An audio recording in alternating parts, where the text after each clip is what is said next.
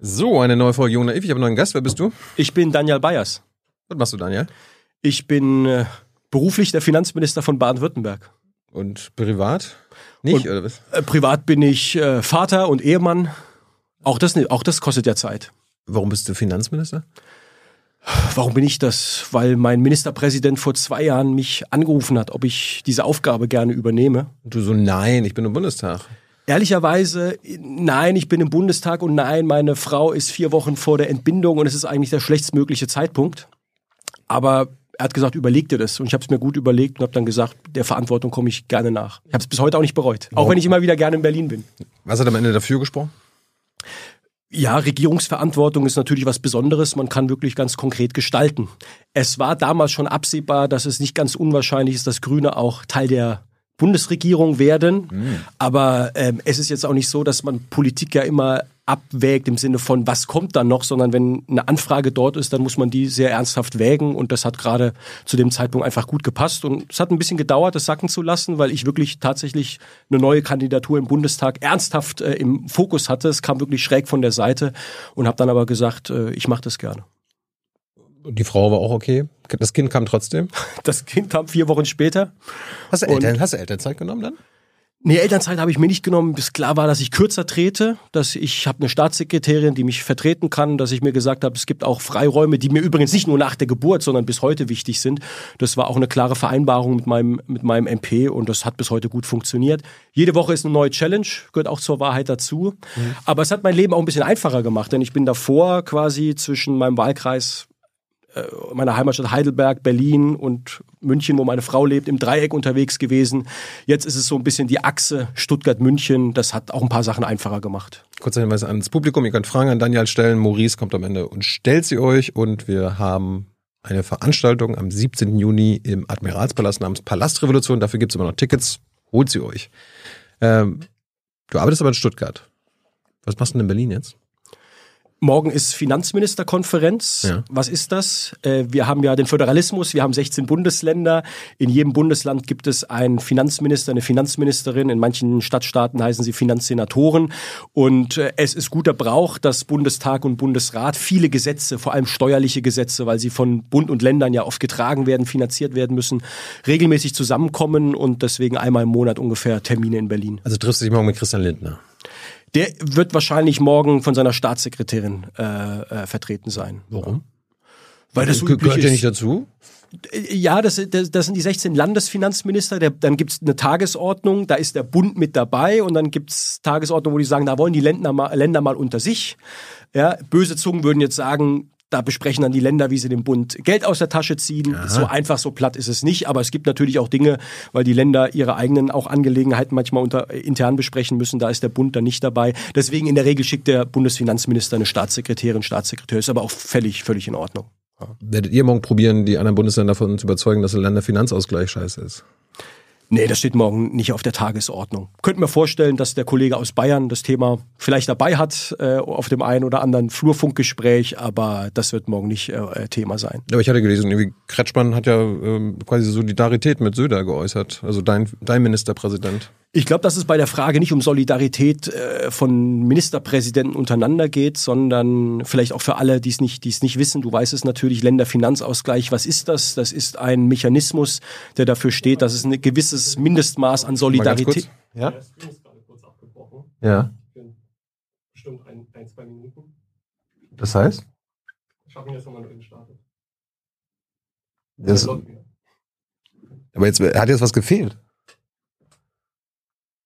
Ganz kurz, ja. Ja, aber jetzt, wie, wie viel hat denn gefehlt? Das ist doch scheiße jetzt. Du musst, du musst mir ja sagen, wann es abge abgebrochen hat.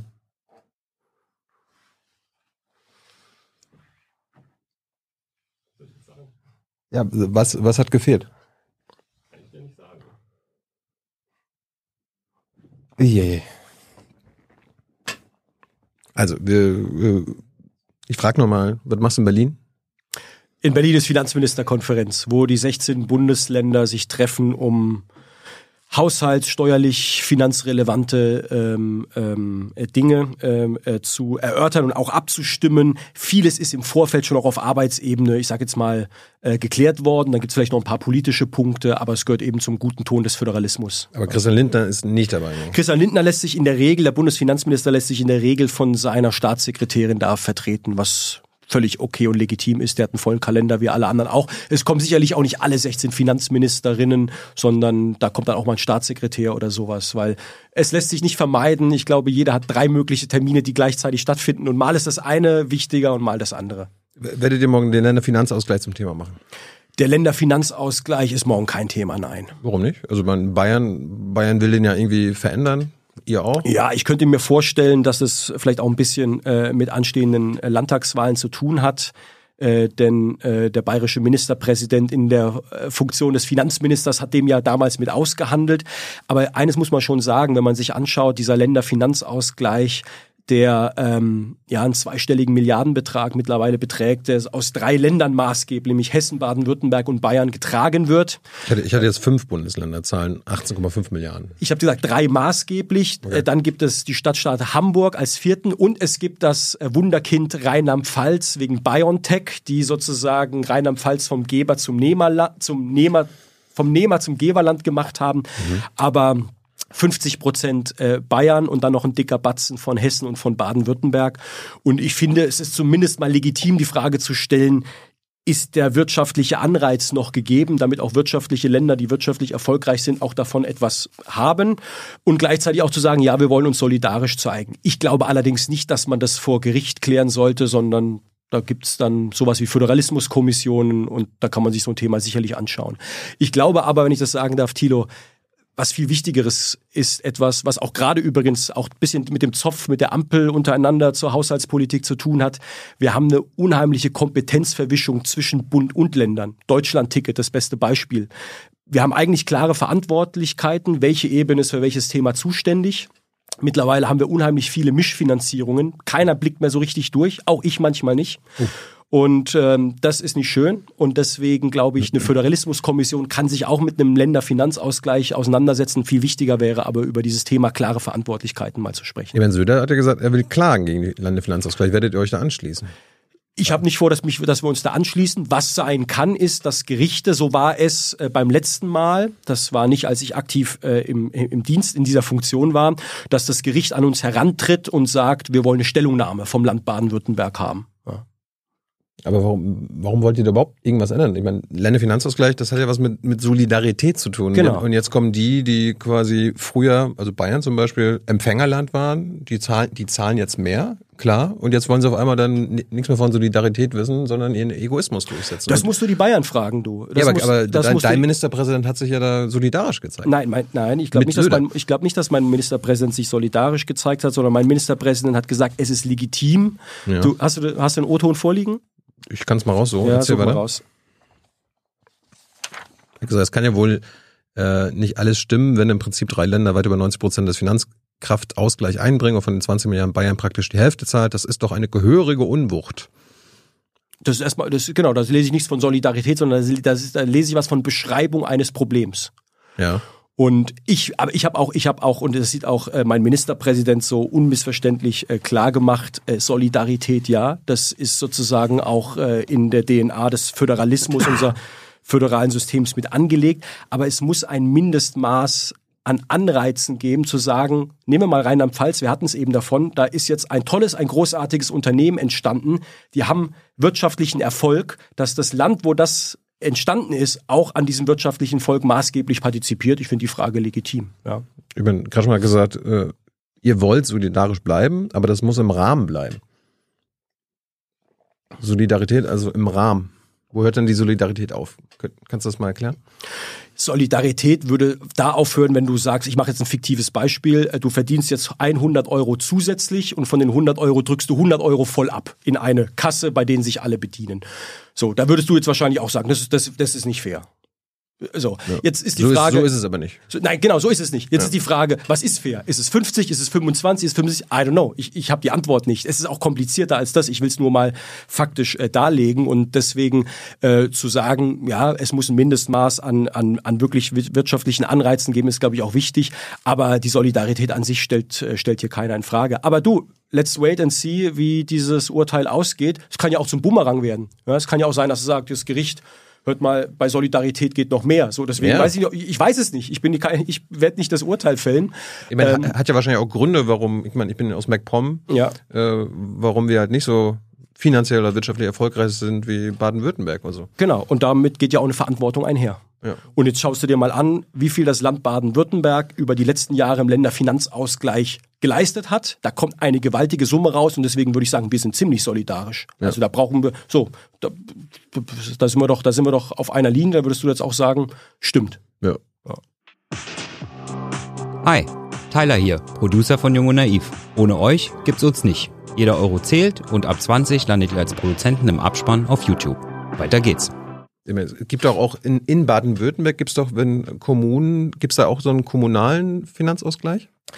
Wir haben sehr komplexe, da könnte ich dir jetzt äh, aus meiner Haushaltsabteilung ein sehr komplexes Chart zwischen Finanzflüssen, zwischen Land und Kommune zeigen. Auch das mal zu verstehen, braucht man mehrere Tage Workshop. Auch die habe ich anfangs gebraucht, um da, um da äh, durchzublicken. Aber eins ist natürlich klar, äh, Baden-Württemberg ist erst einmal relativ gesehen zu allen anderen reiches Bundesland. Das gilt für die meisten Kommunen. Auch dort gibt es eine gewisse Unwucht. Aber wir haben eine Besonderheit und ähm, das unterscheidet uns übrigens auch von Bayern. Bayern hat eine gewisse Ungleichheit. Du hast dieses mega wirtschaftliche Ökosystem und München und dann hast du, sage ich mal, den bayerischen Wald. In Baden-Württemberg kannst du, ich sage jetzt mal ein bisschen flapsig und das ist jetzt auch mein Standortmarketing, in ähm, jedes Cup fahren, um um um's mal um's mal direkt zu sagen, und du hast irgendwie ein oder zwei Hidden Champions, die wirtschaftlich sehr erfolgreich sind auf der Schwäbischen Alb oder im Schwarzwald oder am Bodensee. Und das macht unser Land natürlich auch sehr erfolgreich. Und deswegen geht's unseren Kommunen im Schnitt im Vergleich zu anderen auch ein bisschen besser. Das ist schon klar. Aber eben auch, weil wir uns als Bundesland sehr darum gekümmert haben. Warum schickt ihr nicht ein paar von euren Hidden Champions nach MacPom? Weil dann, dann braucht MacPom weniger Geld von euch.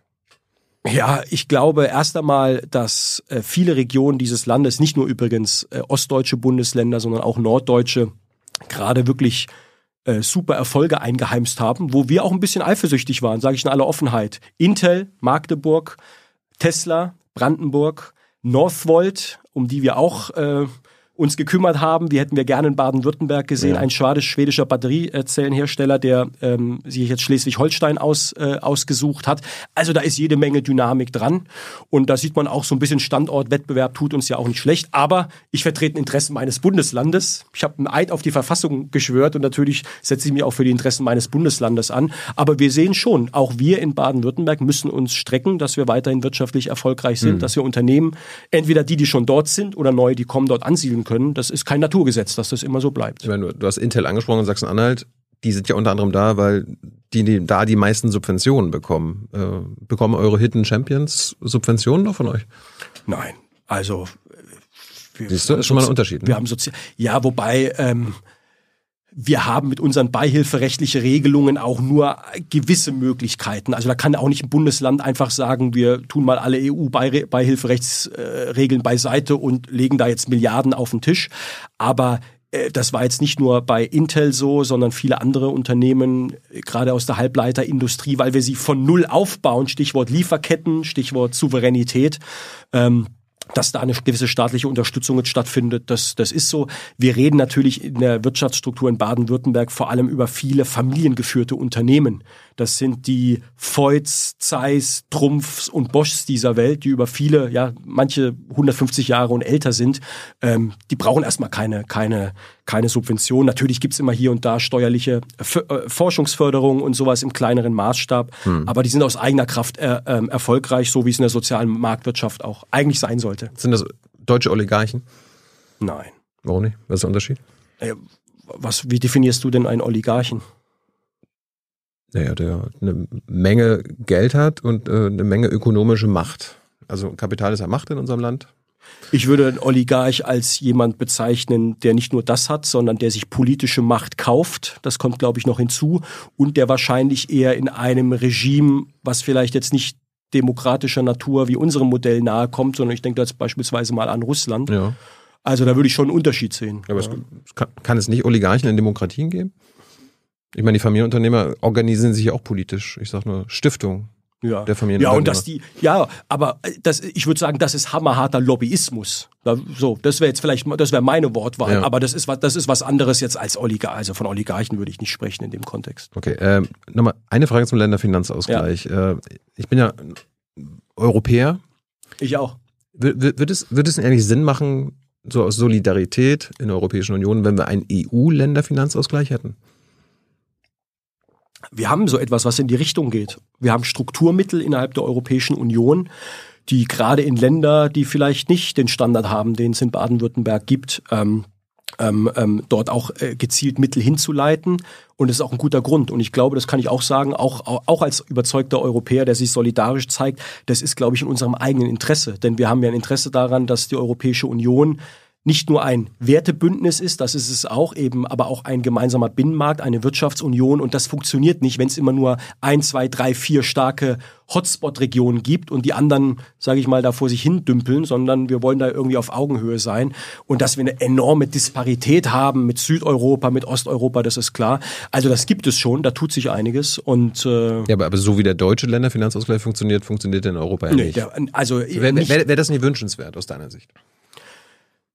Ich glaube, ich glaube, wir haben auf europäischer Ebene, wenn du zurückdenkst äh, an äh, die Corona-Zeit, unheimlich viel Finanzmittel ja an den Weg gebracht, von denen sozusagen Europa insgesamt profitiert. Die sind jetzt erst einmal mit Schulden finanziert. Da hat es jetzt keinen Transfer von Nord nach Süd gegeben. Äh, insofern ähm, äh, äh, ist da, glaube ich, jetzt jede Menge passiert. Ob wir jetzt so einen Länderfinanzausgleich auf europäischer Union brauchen, so wie wir ihn jetzt haben, weiß ich nicht, müsste ich mal drüber, drüber nachdenken. Ich glaube, wir brauchen eine Harmonisierung. Wir brauchen eine Harmonisierung von Wirtschafts- und von, von Finanzpolitik. Wir sind einige Schritte gegangen. Wir gehen die Da Schritte. wird es ja genau darum Sinn machen dann, oder? Ja. Wir, wir haben ja auch in Deutschland eine harmonisierte Wirtschafts- und Finanzpolitik. Also noch einmal, ja, noch einmal. Ich habe die Zahlen jetzt nicht parat, aber ich bin mir ziemlich sicher, wenn du dir anschaust, was sozusagen auch die Bundesrepublik Deutschland in europäische Töpfe einzahlt, von denen andere Regionen auch wieder profitieren, da passiert schon jede Menge. Geht da mehr? Natürlich, es geht immer mehr. Okay. Ja.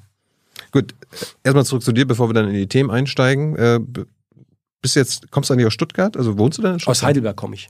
Ja, ja. Aber ähm, bist du jetzt aus Stuttgart gekommen? Ich bin heute aus Stuttgart gekommen. Mit dem ja. Zug? Mit dem Flieger. Der Grüne fliegt. Der Grüne fliegt ab und zu mal, ja. Warum? Das, sonst hätte das Thilo Jung-Interview nicht stattgefunden. Ja, aber du weißt, du weißt schon das Problem. Also Natürlich ist das ein Problem. deine Grünen haben, die haben ein großes Problem mit Kurzstreckenflügen. Du bist auch einer. ich will jetzt nicht über, drüber streiten, ist das Kurzstrecke, ja, wir reden über inner, inner, innerdeutsch, ja, einen, innerdeu einen innerdeutschen Flug. Ähm, Fakt ist, ich versuche es so gut es geht mit dem Zug äh, zu machen. Manchmal fahre ich sogar ähm, mit dem Auto, jetzt elektrisch, da kann ich dann gut Akte machen und irgendwie auch mal das ein oder andere vertrauliche Telefonat machen, was ich im Zug nicht machen kann. Manchmal geht's aber auch nicht anders als äh, mit dem Flieger. Ist halt so. Ich sag's in aller Offenheit, ich könnte den Job sonst nicht machen. Hm. Und du wohnst aber in München. Ich wohne in Stuttgart, ich habe dort so. eine Wohnung. Meine Frau, äh, mein Sohn und ich wohnen auch gemeinsam in München und wir sind ein bisschen Wanderzirkus und pendeln. Ja.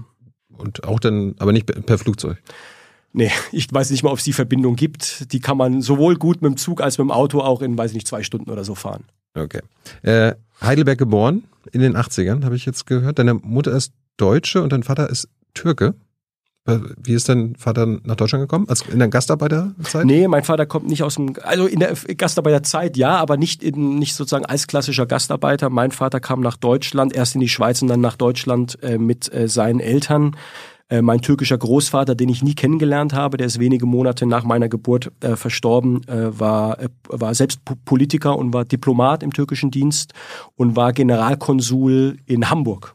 Wow. Und dann ist mein Vater hier irgendwie hängen geblieben. Das war so 60er Jahre und an den Universitäten war was los und das hat ihn irgendwie ein bisschen geflasht und dann ist er in der Universitätsstadt Heidelberg äh, hängen geblieben und äh, so kam eins zum anderen. Wie bist du aufgewachsen? In was für Verhältnissen? Ich würde sagen, äh, klassische deutsche Mittelschicht. Ah ja. Und zwar nicht Friedrich Merz Mittelschicht, sondern richtig klassische Mittelschicht. Ihr hattet jetzt keine finanziellen Probleme. Also ähm, ich würde schon sagen, dass ich quasi, dass meine Eltern recht streng waren mit, mit Taschengeld und ich jetzt nicht einfach nur sagen wollte, ich will das und dann, und dann gab's das. Ich habe ja. selbst früh angefangen zu arbeiten, mit 16 an der Tanke. Das musste ich mir schon irgendwie selbst erarbeiten.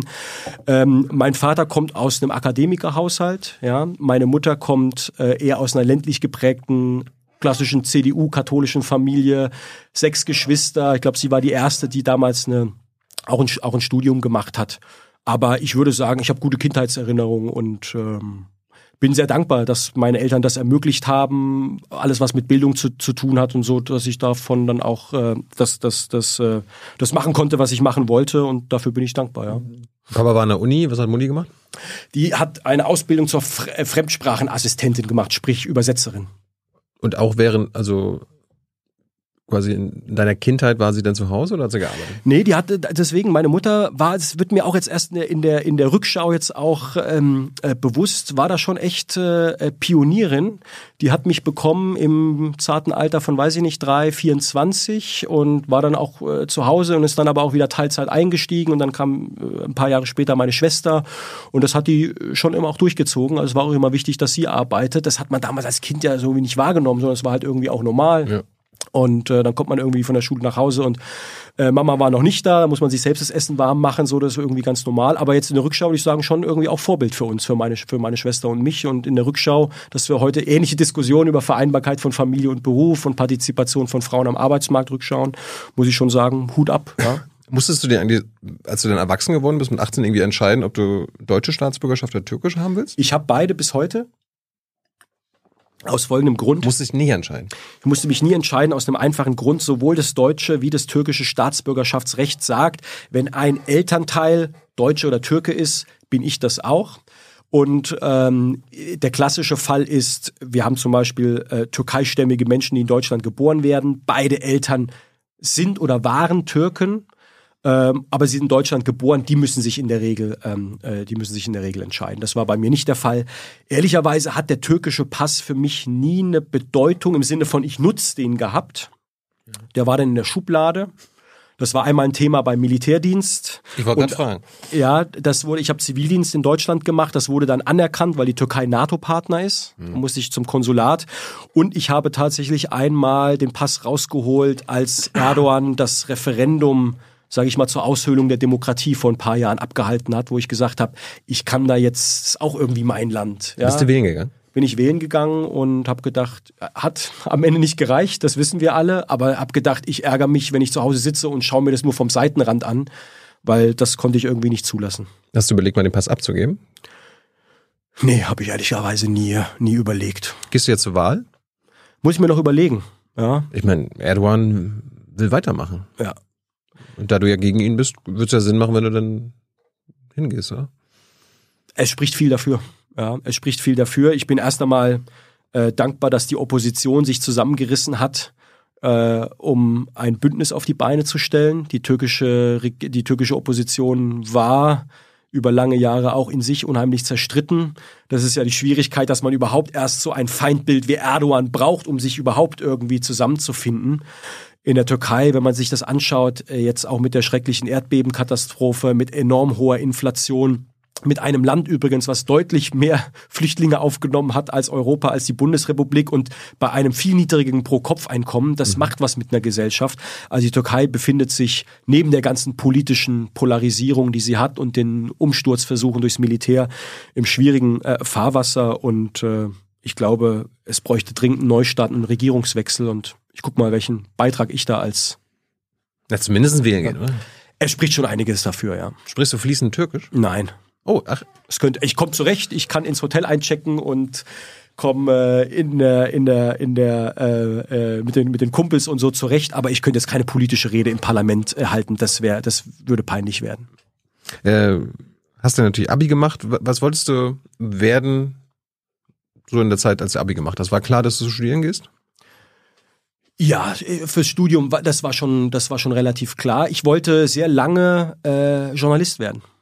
Und ich habe auch eine journalistische Ausbildung gemacht äh, und äh, ähm, wollte eigentlich immer Wirtschaftsjournalist werden. Wirtschaft hat mich interessiert, wirtschaftliche Zusammenhänge, Finanzmärkte, all das und ähm, Warum ist es nicht geworden?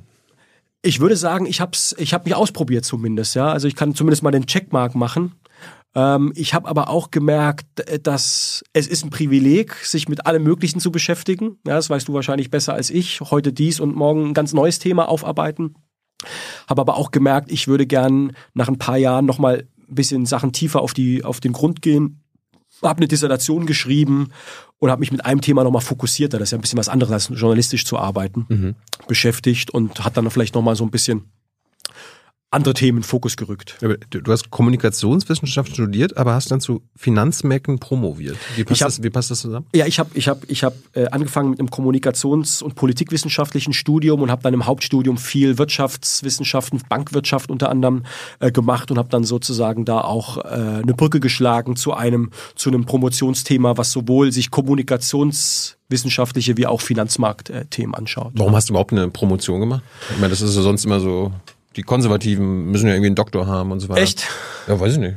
Hast du die selbst geschrieben? Ja, ich hätte jetzt gesagt, man kann ja auch sagen, emanzipatorisch und aufklärerisch sind die Linken diejenigen, die promovieren. Ich glaube, ich glaube übrigens, da gibt es kein Links-Rechts, aber ich weiß ich nicht, bist, man du, sich, bist du Linker, oder? müsste man sich mal anschauen. Ich würde mich nicht als Linken bezeichnen. Okay, okay. Aber äh, Promotion hast du gemacht. Ich habe eine, ich hab eine Dissertation. Hast du selbst geschrieben? Ist ja, ist ja, muss, man, muss man heutzutage immer fragen. Also, die muss man fragen und Politiker und Promotion äh, ist immer ein gefährliches Thema. Bei dem Thema bin ich ziemlich safe, äh, dass ich meine Hand dafür ins Feuer legen kann, dass das im Schweiße meines Angesichts geleistet wird. Wie lange hast du gebraucht? Ah, schon drei Jahre habe ich da schon dran gearbeitet. Ja. Was war, also Aber äh, drei Jahre, das ist ja auch eine Phase, ist übrigens auch nicht ganz einfach. Man ist da auf sich selbst gestellt, das ist nicht strukturiert, du hast keinen, der über dir die Schulter schaut. Also jeder, weder jemanden, der dich hardcore motiviert, noch jemand, der dir irgendwie ein bisschen auf die Finger schaut. Ist enorm viel Selbstdisziplin gefragt und gleichzeitig kann man jetzt nicht acht Stunden am Tag in der Bibliothek sitzen und dieses Zeug reinhauen. Deswegen würde ich mal sagen, drei Jahre und wahrscheinlich netto davon war es ein bisschen weniger und dann hat man auch mal andere Sachen gemacht und das Leben ein bisschen genossen. Was hast du über die Finanzmärkte erforscht? Oder was hast du rausgefunden? Es gab eine, eine, eine, eine, es gab eine Debatte vor, boah, wahrscheinlich schon vielleicht 20 Jahren, wo der Franz Müntefering, den ich als Person, als Politiker sehr schätze, ähm, der Sozialdemokrat alter Schule, das Bild der Heuschrecken geformt hat. Ja, Heuschrecken, was war damit gemeint? Sogenannte Private Equity Unternehmen, die zum Beispiel mittelständische oder familiengeführte Unternehmen, die sagen, wir wollen das nicht mehr weiterführen, wir verkaufen das. Und dann kommt der amerikanische Finanzkapitalismus, kauft diese Firma, saugt sie aus, schmeißt Leute raus, verkauft sie für Geld weiter. Das war so ein bisschen die Müntefering-Story. Gesagt so, hm, also was gibt's ja sowas, sowas gibt's, ich, zumindest zu der, zu der Zeit, sowas gibt's mal immer wieder. Übrigens unabhängig davon, ob jetzt ein Finanzinvestor reinkommt oder ob das einfach nur börsennotiert ist. Ähm, aber ich wollte der Sache einfach auf den Grund gehen. Was ist da dran? Und die Antwort ist wie oft, wie so oft, nicht schwarz, nicht weiß, sondern viel grau. Und es gibt Beispiele, wo Schindluder getrieben wurde und es gibt, glaube ich, Beispiele, wo Unternehmen einen positiven Turnaround hinbekommen haben. Es sind ja meistens Unternehmen, die irgendwie kurz vor der Insolvenz stehen oder einfach ihr Geschäftsmodell verpasst haben und einfach wieder auf Vordermann gebracht wurden und heute wieder florieren. Also es gibt die einen und es gibt die anderen. Sind denn die heutigen Finanzmärkte oder der heutige Finanzmarkt über, überhaupt ähm, zukunftsfähig? Er ist, glaube ich, in vielen Bereichen Teil des Problems auch beim Thema Klimaschutz, zu mhm. viel Investments, zu viel Assets, die immer noch in fossilen, äh, äh, zu, zu, viele Gelder, die in fossilen Assets stecken. Aber ich glaube, das Tolle ist, dass der Finanzmarkt Teil der Lösung werden kann. Da ist Politik gefragt. Dieser Finanzmarkt? Ja, welcher denn sonst? Wir können uns ja keinen neuen bauen. Warum nicht? Weil ich davon überzeugt bin, dass wir, wie Armin Nassis immer schön sagt, wir einen, einen, laufenden Motor nicht umbauen können, sondern mit dem Motor arbeiten müssen, den wir haben und deswegen die Aufgabe haben, den Finanzmarkt umzubauen. Das gilt ja für die Wirtschaft insgesamt, genauso wie für alle anderen Branchen auch. Also ich glaube nicht, dass wir eine neue Automobil, eine neue Chemie, eine neue Zementindustrie haben werden. Die wird sich verändern. Es wird eine andere sein als die heutige, aber die Akteure, ich glaube, das ist da eine gewissen äh, gewisse Kontinuität äh, geben muss, weil man muss ja diese Transformation irgendwie ermöglichen. Und ich glaube, da ist viel passiert, auch am Finanzmarkt, aber da gibt es, glaube ich, auch noch jede Menge zu tun. Äh, kennst du das neue Buch von Club of Rome, Earth for All? Das kenne ich, beziehungsweise ich habe gesehen, dass es veröffentlicht wurde. Jetzt zum 50-jährigen Jubiläum war das, aber genau. ich habe es jetzt, ich habe es jetzt nicht in der Tiefe studiert.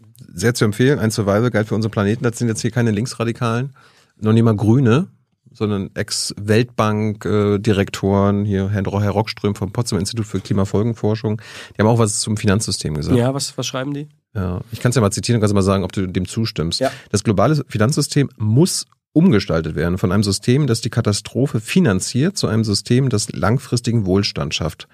Finanzinstitutionen wie der Internationale Währungsfonds und die Weltbank müssen so transformiert werden, dass der Geldfluss in den in Armut lebenden Menschen zugutekommt und nicht nur den obersten 10 Prozent. Das ist jetzt nicht weit weg von dem, was ich gerade gesagt habe. Es ist in einigen Bereichen Teil des Problems und es muss Teil der Lösung werden. Ja. Also das ist, das, also das klingt jetzt für mich nicht linksradikal, genau. Das Ja, aber ich meine, aber das ist ein, ein krasser Satz. Ne? Wir haben ein Finanzsystem, das die Katastrophe finanziert. Und ich, Aber ich, ich hatte dich ja gefragt, ob wir das nicht ändern müssen. Und du so, Ja. ach, du, wo kommen wir gar nicht ändern. Ja, aber das ist mir zu dystopisch. Das ist. Das ist, Entschuldige, das ist mir zu dystopisch vom Wording, ähm, weil es ist ja nicht nur, die, es ist nicht nur der Finanzmarkt, der die Katastrophe finanziert. Du hast mich vorhin zu meinem eigenen Flugverhalten gefragt, ja. Auch ich bin ja, äh, auch ich bin ja Teil des Problems. Ja, auch ich bin ja Teil des Problems. Aber jetzt gehst du auf die individuelle Ebene. Wir, Ja, genau. wir reden ja Und- über Strukturen. Und, ja, ja, genau. So, aber, aber zu sagen, so ist es jetzt nur der Finanzmarkt oder nur das böse Unternehmen, das sind wir als, als, als Gesellschaft und das ist Teil der, Gesellschaft und wir müssen das, wir müssen das umbauen. Und ähm, für mich ist jetzt, auch wenn das Glas sich langsam dem Ende neigt, für mich ist das Glas auch immer halb voll, weil ich glaube, man braucht auch einen Schuss Optimismus, um Menschen zu mitmachen, zu bewegen und nur die Horrorszenarien an die Wand zu werfen, sagen, ist alles irgendwie ganz schlimm. Ich weiß nicht, ob das zu Mitmachen motiviert, aber ich glaube, der Finanzmarkt, davon bin ich überzeugt, ist ein extrem wichtiger Hebel. Ich sage es jetzt mal ganz flapsig. Ein Investor kann ein Kohlekraftwerk finanzieren oder eben ein Windpark. So und ich glaube, da kommt es auch auf Politik an, den richtigen Rahmen zu setzen, dass wir, das ist ein Satz, den ich gerne immer zitiere, Kapital eine Richtung zu geben. Ja, aber, Und- aber, wenn du sagst, ein Investor kann auch ein Kohlekraftwerk äh, finanzieren, dann ist das doch schon das Problem. Genau. und deswegen, äh, und deswegen haben sie, wir ja Weil er damit die Katastrophe finanziert. Ja, und deswegen haben wir ja zum Beispiel auch die Taxonomie verabschiedet, die sagt, wir machen ein System, bei dem wir jetzt mal sehr einfach gesagt Schubladen bilden. Und in gute Schubladen ist der Windpark oder ist die Solarfarm oder ist das Elektroauto. Und in der bösen, in der braunen Schublade ist das Kohlekraftwerk.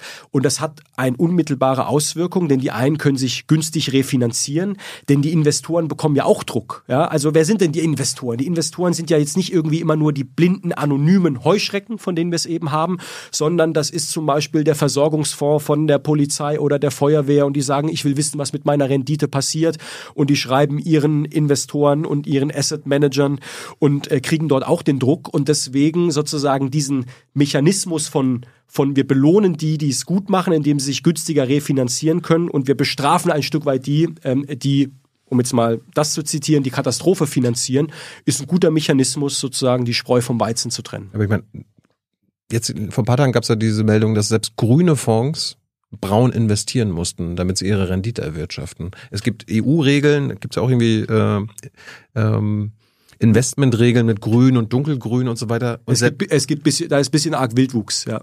und das ist ja auch nicht wirklich nachhaltig. Also es gibt ja diese, diese äh, Artikel 8 oder so weiter, die grünen Investments, da muss man als Investor dann nur geprüft haben, ob man hätte quasi auch nachhaltig investieren können. Das ist ja jetzt keine Pflicht äh, oder ein Verbot von fossilen Ja. Vielleicht kann ich kurz ausholen. Ich bin damals zu den, ich bin zu den Grünen gekommen, äh, weil mich der Satz geflasht hat, mit grünen Ideen schwarze Zahlen schreiben. Ja, also mit nachhaltigen Geschäftsmodellen, profitable Geschäftsmodelle äh, zu, ähm, ähm, äh, zu, zu generieren. Heute hört man diese Sätze in jeder Vorstandssitzung, auf jeder Hauptversammlung, in jedem Aufsichtsrat. Da ist dann die Frage, was ist, was ist Greenwashing, was nicht. Aber das war sozusagen vor 20 Jahren. Oder? Ja. Da waren, glaube ich, Grüne, Grüne voraus als ähm, bei dem, bei dem Thema. So, warum, warum, warum sage ich das nochmal? Weil ich glaube, ähm, dass es jetzt wichtig ist, dass wir erst einmal sehen, dass dieses Thema Nachhaltigkeit, ja, ich, ich sehe, ich sitze auch in einigen Aufsichtsräten, ich erlebe keine, wo dieses Thema nicht im Mittelpunkt der Diskussion steht. Sind wir schon bei jeden Regeln dort, wo wir sein müssen? Da gibt's Greenwashing-Skandale, auch in Deutschland hatten wir letztes Jahr einen. Und ich merke immer, wenn ich mit Kleininvestoren, also mit Retail-Anlegern, ähm, die einfach nur 50 Euro im Monat zurücklegen, die sagen, mir sind zwei Sachen wichtig. Ich will eigentlich, dass mein Geld sicher ist und ich will, dass ich weiß, dass es für eine gute Sache arbeitet, nicht fürs Schmutzige. Und Ja. ich glaube, das ist die Aufgabe für Politik, diese Transparenz herzustellen. Und ich bin, Aber ähm, auch wenn ich das noch, sa- darf ich das noch ganz kurz sagen, weil vielleicht sprechen wir auch darüber, was ich primär originär selbst verantworten kann und beeinflussen kann. Wir haben als Land Baden-Württemberg ähm, Gelder auch angelegt in Höhe von 17 Milliarden Euro. Das sind vor allem Pensionsrücklagen für Polizisten, für Lehrer und so weiter. 17 Milliarden, das ist jetzt nicht gigantisch viel, aber das ist schon, damit kann man schon auch ein bisschen Impact haben an den, an den Märkten. Und wir haben jetzt gerade vor zwei Wochen ein Gesetz durch den Landtag gebracht, äh, was mein Haus erarbeitet hat, wo wir konsequent nur noch sagen, nur noch Unternehmen, die dem 1,5 Grad Ziel konform äh, sind, in die wollen wir investieren. Wir haben einen sehr strengen Maßstab angelegt. Ich mache es mal flapsig, wenn du den ähm, S&P äh, wenn du den, wenn du den Euro-Stocks, den, den, den, äh, den Index nimmst mit all seinen Unternehmen, fliegen schon mal ungefähr ein Drittel von den Unternehmen einfach kategorisch raus, weil sie in Dinge investieren, die entweder dem Nachhaltigkeitsgesichtspunkt oder auch der sozialen Dimension, weil zum Beispiel betriebliche Mitbestimmung nicht erlaubt ist, hm. fliegen da einfach raus. Und ich glaube, das ist genau der Weg, den wir, den wir gehen müssen. Ich hoffe, dass uns viele folgen. Ich hoffe auch, dass der Bund, ich habe auch Christian Lindner da einen Brief geschrieben, dass auch der Bund sagt, auch der Bund ist ja großer Investor, auch wir wollen das machen, wir wollen das ernst nehmen. Und ich glaube, wenn viele solche Akteure in diese Richtung arbeiten, dann tut sich auch was am Finanzmarkt. Aber äh, meine Kritik war ja quasi an den EU-Regeln, wie investiert werden darf. Das, das ist ja quasi ins Gesetz gegossenes Greenwashing. Also wenn quasi, es heißt grüne Investments, aber eigentlich muss man sich nur damit auseinandergesetzt haben als Investor und das muss man halt nachweisen. Man muss nicht nachhaltig investieren. Es gibt ja diese Zahlen jetzt vom Internationalen Währungsfonds vom letzten Jahr, dass pro Minute global 11 Millionen Dollar an fossilen Subventionen fließen. Das, darum, das ist jetzt eine andere, ist jetzt ein bisschen eine andere Thematik, was weiß, Subventionen angeht. Ich, ich weiß, wir, aber, waren, wir waren aber immer noch bei der Finanzierung ja. der Katastrophe ja. durch die Finanzmärkte müssen wir die Finanzierung der Katastrophe nicht verbieten. Also damit fossile Investments. Ich glaube, dass wir auf ähm, gute Anreize setzen müssen. Und das, der beste Anreiz, den wir an der Stelle haben, ist ein CO2-Preis. Ein Preis, der die ökologische Wahrheit sagt. Wenn ein Preis, der die ökologische Wahrheit sagt, ist ein in dem Moment, wo du ein ernstes Preisschild da dranhängst, ist ein Kohlekraftwerk out of business, weil es sich nicht mehr lohnt. Und kein rationaler Investor dieser Welt würde sagen, da investiere ich rein. Das ist der beste, da braucht es keine, da braucht es keine, um es jetzt mal dieses Wort zu bemühen, da braucht es keine große Verbotspolitik, da braucht es einfach kluge, kluge Anreize. Problem ist, der Preis ist nicht da, wo er sein sollte. Ähm, Gegenteil ist der Fall. Ich erinnere an letztes Jahr, also Klimaschutz war nicht der Gewinner im letzten Jahr in der Krisenpolitik. Der CO2-Preis wurde ja äh, gestoppt. Und ich glaube, genau das ist das fatale Signal, weil es machen sich so viele Investoren und Unternehmen, auch Gewerkschaften auf den Weg und sagen, ja, wir wissen, das ist die Zukunft, die lässt sich auch nicht mehr zurückdrehen. Aber in dem Moment, wo die Politik auf einmal wieder ein Signal sendet, ah, vielleicht meinen wir es doch nicht so ernst, äh, dann sind Investoren natürlich die ersten, die nervös werden, weil sie brauchen langfristige, planbare Rahmenbedingungen. Die müssen wir ihnen geben und äh, da müssen wir besser werden als Politik. Aber, aber haben, wir das, haben wir das mit den Anreizen nicht seit Jahrzehnten schon probiert? Nee. Also seit wann gibt's denn den CO2-Preis? Ja, es, es, gab ja auch andere ökonomische Anreize, damit wir das mit, den CO2-Emissionen hinbekommen. Das haben wir nee. bisher nie hinbekommen. Und das, was du jetzt sagst, das sagt ja eigentlich die FDP. Ist aber nur CO2-Preis also äh, von diesen, von diesen Aussagen, weil der eine es sagt oder man Applaus von der vermeintlich falschen Ecke äh, bekommt, davon halte ich sowieso wenig. Ähm, wenn die FDP das auch so sieht, dann frage ich, super, dann sind wir schon mal zwei. Äh, übrigens, ja, aber, die, Wissen, aber, übrigens die Wissenschaft, also ich könnte mir vorstellen, das Buch, was du gerade zitiert hast, steht der, steht der Satz wahrscheinlich genau, äh, gena genauso drin. Problem ist bei der Frage, wie kriegst du es auf globaler Ebene hin, dass alle diesen, diesen Weg mitgehen. Ja? Also Und in dem Buch steht nicht drin, nur der CO2-Preis auf globaler Ebene reicht. Ich habe nicht gesagt, nur der CO2-Preis, aber ich habe gesagt, ein zentraler Hebel. Wir reden auch von Verboten. Ich glaube auch, dass es, ich glaube auch, dass Verbote, Verbo, Verbote ist, Verbote ist ja mittlerweile irgendwie ein politisch äh, äh, politisch schwieriges Wort gew äh, äh, gewesen. Für mich sind Verbote äh, nicht verboten, sondern ich würde sagen, das ist gute Ordnungspolitik. Man hat damals gesagt, FC, FCKW raus aus den Dingern und es hat war übrigens auch ein Booster für neue Technologien. Ich habe damit kein, kein Problem. Ja, genau. Verbote bringen ja Innovationen haben, haben uns die Ingenieure erklärt. Also erst wenn du quasi ein Verbot hast oder ein Problem hast, dann kann ein Ingenieur kreativ werden. Ja. Aber ich meine, wenn hier Earth for All sagt, das System, das die Katastrophe finanziert, muss beendet werden, dann heißt das doch, wir müssen fossile Investments verbieten. Dem hast du doch zugestimmt. Nee, weil wo, wo, was würde denn, wo würde das denn hinführen? Das Problem ist doch nicht die Investition. Die Problem ist, nehmen wir mal das Thema Energie. Es geht ja um die Frage sozusagen, wo, wie produzieren wir unsere Energie? So, wir sind jetzt in einer ganz schwierigen Lage. Wir haben uns gezeigt, wir sind äh, vom russischen äh, äh Gas, Öl und äh, Kohle weggekommen. Jetzt gibt's die berechtigte Kritik. Jetzt haben wir doch LNG und sowas, ja. Aber für Versorgungssicherheit ähm, und äh, dass auch unsere Industrie weiterhin hier Bestand haben kann, ist es eine Brücke, über die wir gehen müssen. Aber ich glaube gleichzeitig, dass wir halt den Weg der Erneuerbaren gehen müssen und die Rahmenbedingungen, die politischen darauf ausrichten. Und wenn dieses politische Ziel klar formuliert ist, dann folgt äh, ähm, sozusagen auch das Geld ja diesen Ideen. Deswegen braucht es gar keine ja. Verbote an der Stelle. Und nee, aber, ähm, aber, noch aber, einmal, guck, guck, dir mal, noch, noch, ein Beispiel möchte ich nennen. Nimm mal UK, Großbritannien. Ja. Großbritannien ohne Verbote, sondern einfach durch einen CO2-Preis hat es geschafft, dass, dass Kohlekraftwerke dort nicht mehr existent sind. Jetzt haben wir in Deutschland noch eine schwierige Debatte äh, mit Atomkraftwerke, ja, aber zu sagen, wir machen Kohle und Atom und Gas gleichzeitig, wir verbieten jetzt die Investitionen, heißt ja, wir verbieten diese Unternehmen und dann hätten wir natürlich einfach ein enormes Energieproblem. Deswegen ist es, glaube ich, wichtiger, einfach eine gute Brücke zu bauen und da sind wir, glaube ich, gerade gerade genau mittendrin. Aber lass uns mal auf, auf, das Gedankenspiel ein. Wenn wir, ja. wenn wir fossile Investments verbieten würden, dann wäre ja mehr Geld der Investoren da, das in Erneuerbare zu stecken. Was sie, was ich gebe dir, geb dir zum Beispiel mal ein Gegenbeispiel. Ich habe ein Unternehmen von einem, äh, ich habe einen großen Versicherungsunternehmen. Äh, Stuttgart ist ein großer Versicherungsfinanzplatz. Äh, ich glaube sogar der größte in der Bundesrepublik. Und mir, mir hat ein CEO einer Versicherung gesagt, Herr Bayers, wir würden gerne unser Portfolio in Windkraft, wir könnten es morgen verdoppeln wo sind die Investitionsmöglichkeiten?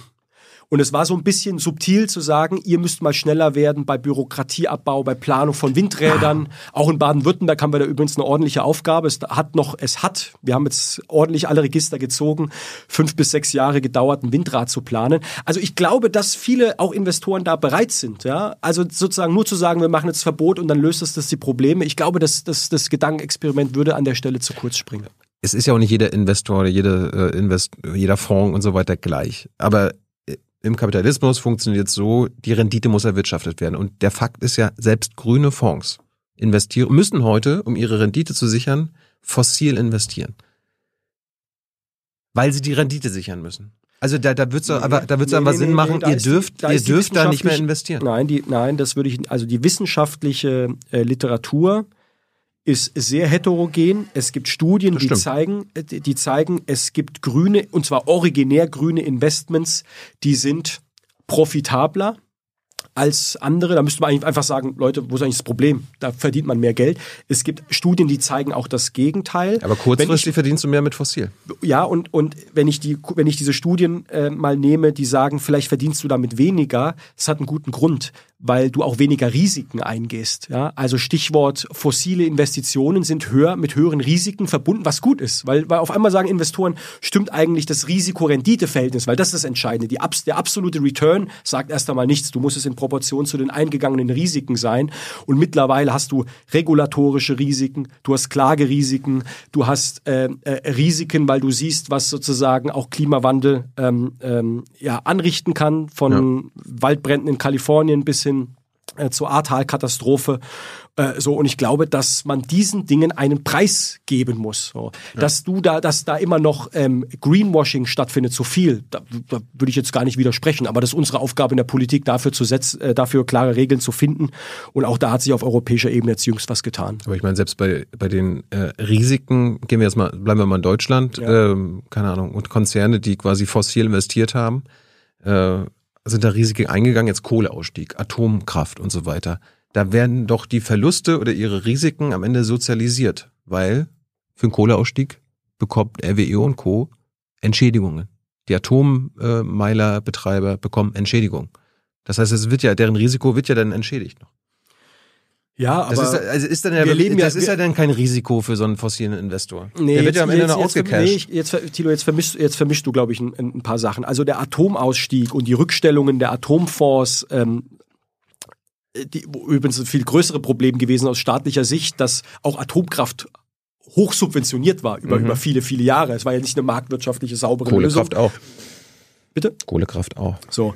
Und ähm, und äh, dann Vertragsparteien, damals mit der Bundes, äh, eh, alten Bundesregierung und den, Kraft, äh, den Kraftwerksbetreibern, ein Deal gefunden haben, sozusagen da auszusteigen. Äh, da fehlt mir jetzt ehrlich gesagt Detailkenntnis, ob das jetzt fair war oder, oder nicht. Aber das hat jetzt erstmal mit Investitionen an der Stelle äh, äh weniger zu tun. Fakt ist. Nee, du, hattest über die, du, du hattest über die Risiken gesprochen. Die Risiken sind nicht so groß, wenn du weißt, am Ende, selbst wenn sie es verbieten, dann werde ich entschädigt. Haha.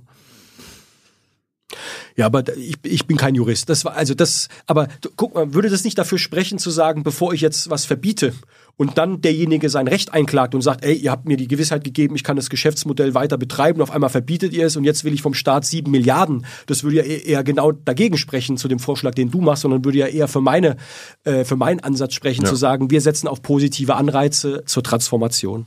Da würde auch ganz gut sein, wenn wir keine privaten Schiedsgerichte hätten, ne? wo Konzerne den Staaten verklagen können. Ist ja der Fall. Vattenfall, Deutschland. Zurück zu dir. Äh, du bist dann in Unternehmensberatung gegangen?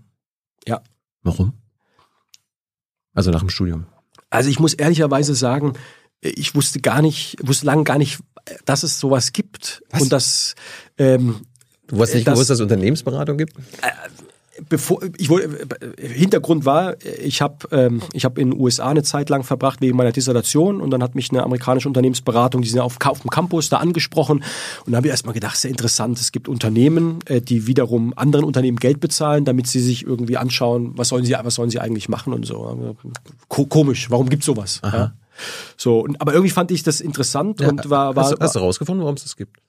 Ich habe mittlerweile herausgefunden, dass es das gibt. Ja, warum? Und ähm, ja, ich glaube, Wo, dass wozu gibt es Unternehmensberater? Ich glaube, dass äh, ein Beratungsmarkt und zwar egal, ob man Unternehmen, ob man die Politik oder welchen Bereich auch immer äh, berät, dass es gewisse Punkte gibt, wo vielleicht ein Blick von außen helfen kann, mal sein eigenes Geschäftsmodell oder seine eigene Strategie sozusagen zu hinterfragen. Ich glaube, so ein bisschen, du, du weißt ja auch, wir sind alle irgendwie im Tunnel und sagen, wir haben es schon immer so gemacht.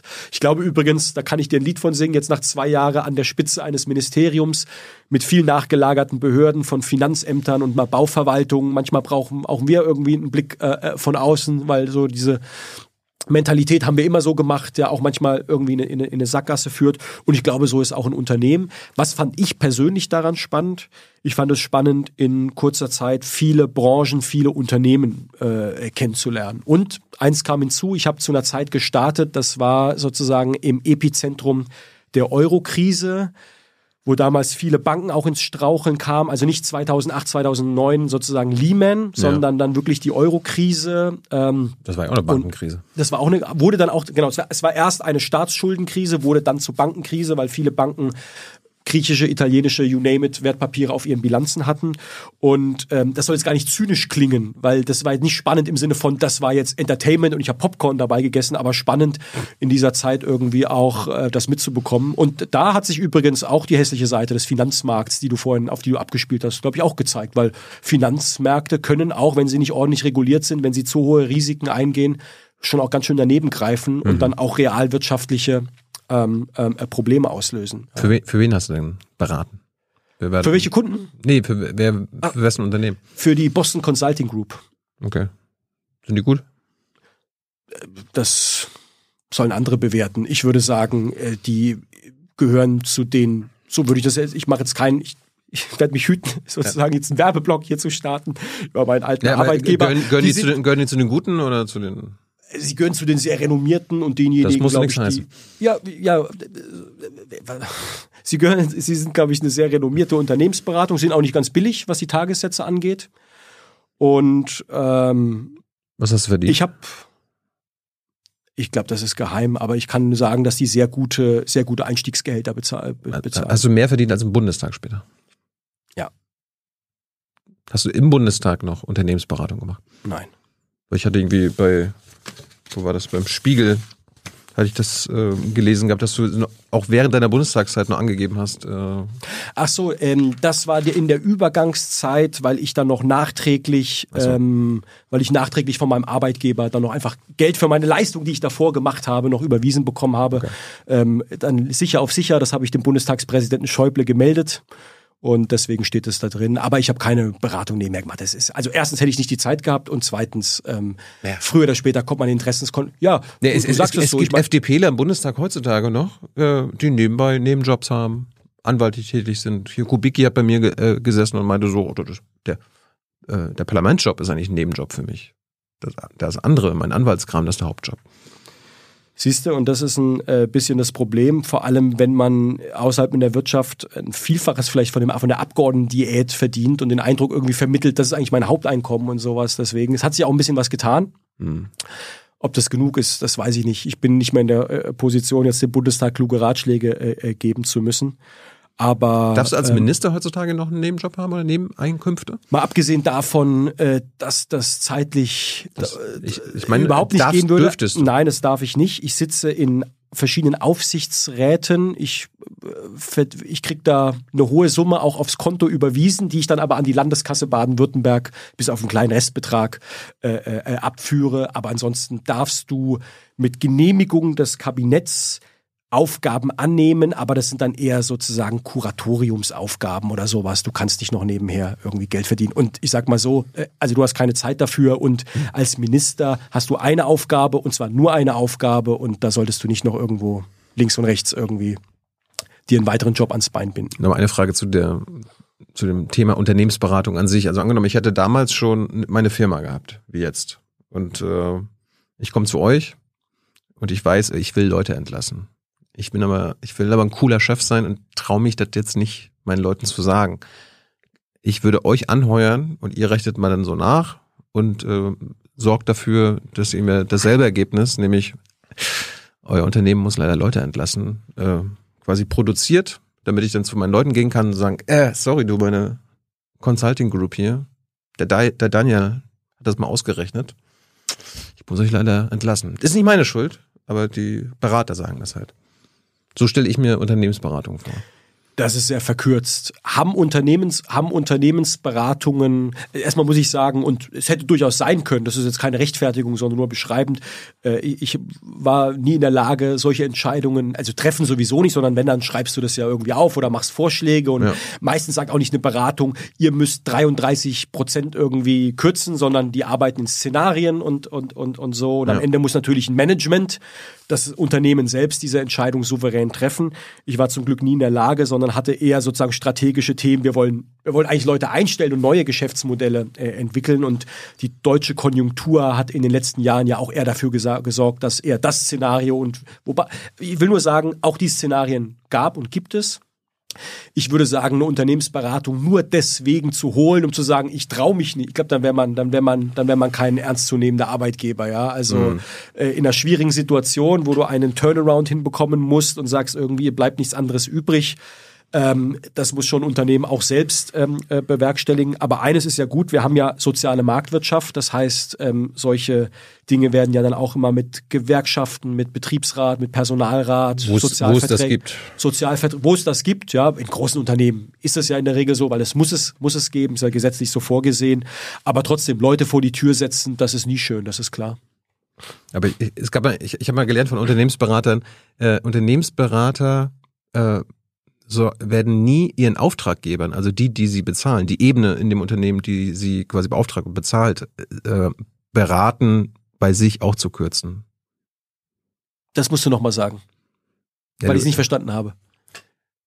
Keine Ahnung, die Chefetage sagt, wir müssen, wir müssen sparen, äh, gebt uns mal Szenarien, wie wir sparen können. Und die Unternehmensberater werden aber nie dem Chef, der sie beauftragt hat, sagen, aber äh, du musst aber selbst hier mal das, das würde ich, da, nee, das würde ich nicht sehen. Du, du, beißt, also, du beißt nicht die Hand, die dich füttert.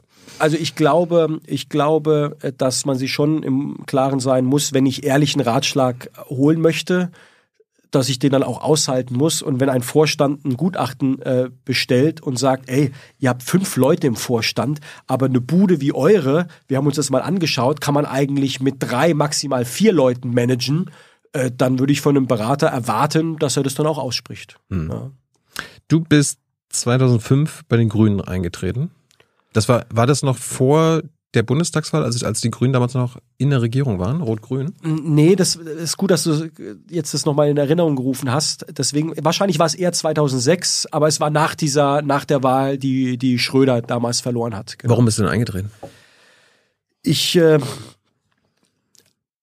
ich habe, ich komme aus einer, wir hatten es ja vorhin davon, ich komme schon aus einer politischen Familie, aber ich hatte jetzt nie irgendwie das, den, das Bedürfnis im Alter von 15 bei den Jugendorganisationen, ja, vielleicht war ich nicht so weit, I don't know, aber so mit dem Beginn des Studiums und auch schon dieser, dieser, dieser Bundestagswahl 2005, Joschka und äh, Schröder und so, das hat mich irgendwie auch ein Stück weit elektrisiert und habe gedacht, hm, eigentlich nur das Verfolgen, ich würde da gern mehr mitmischen, so. Und dann habe ich mir tatsächlich auch ein paar Parteien angeschaut.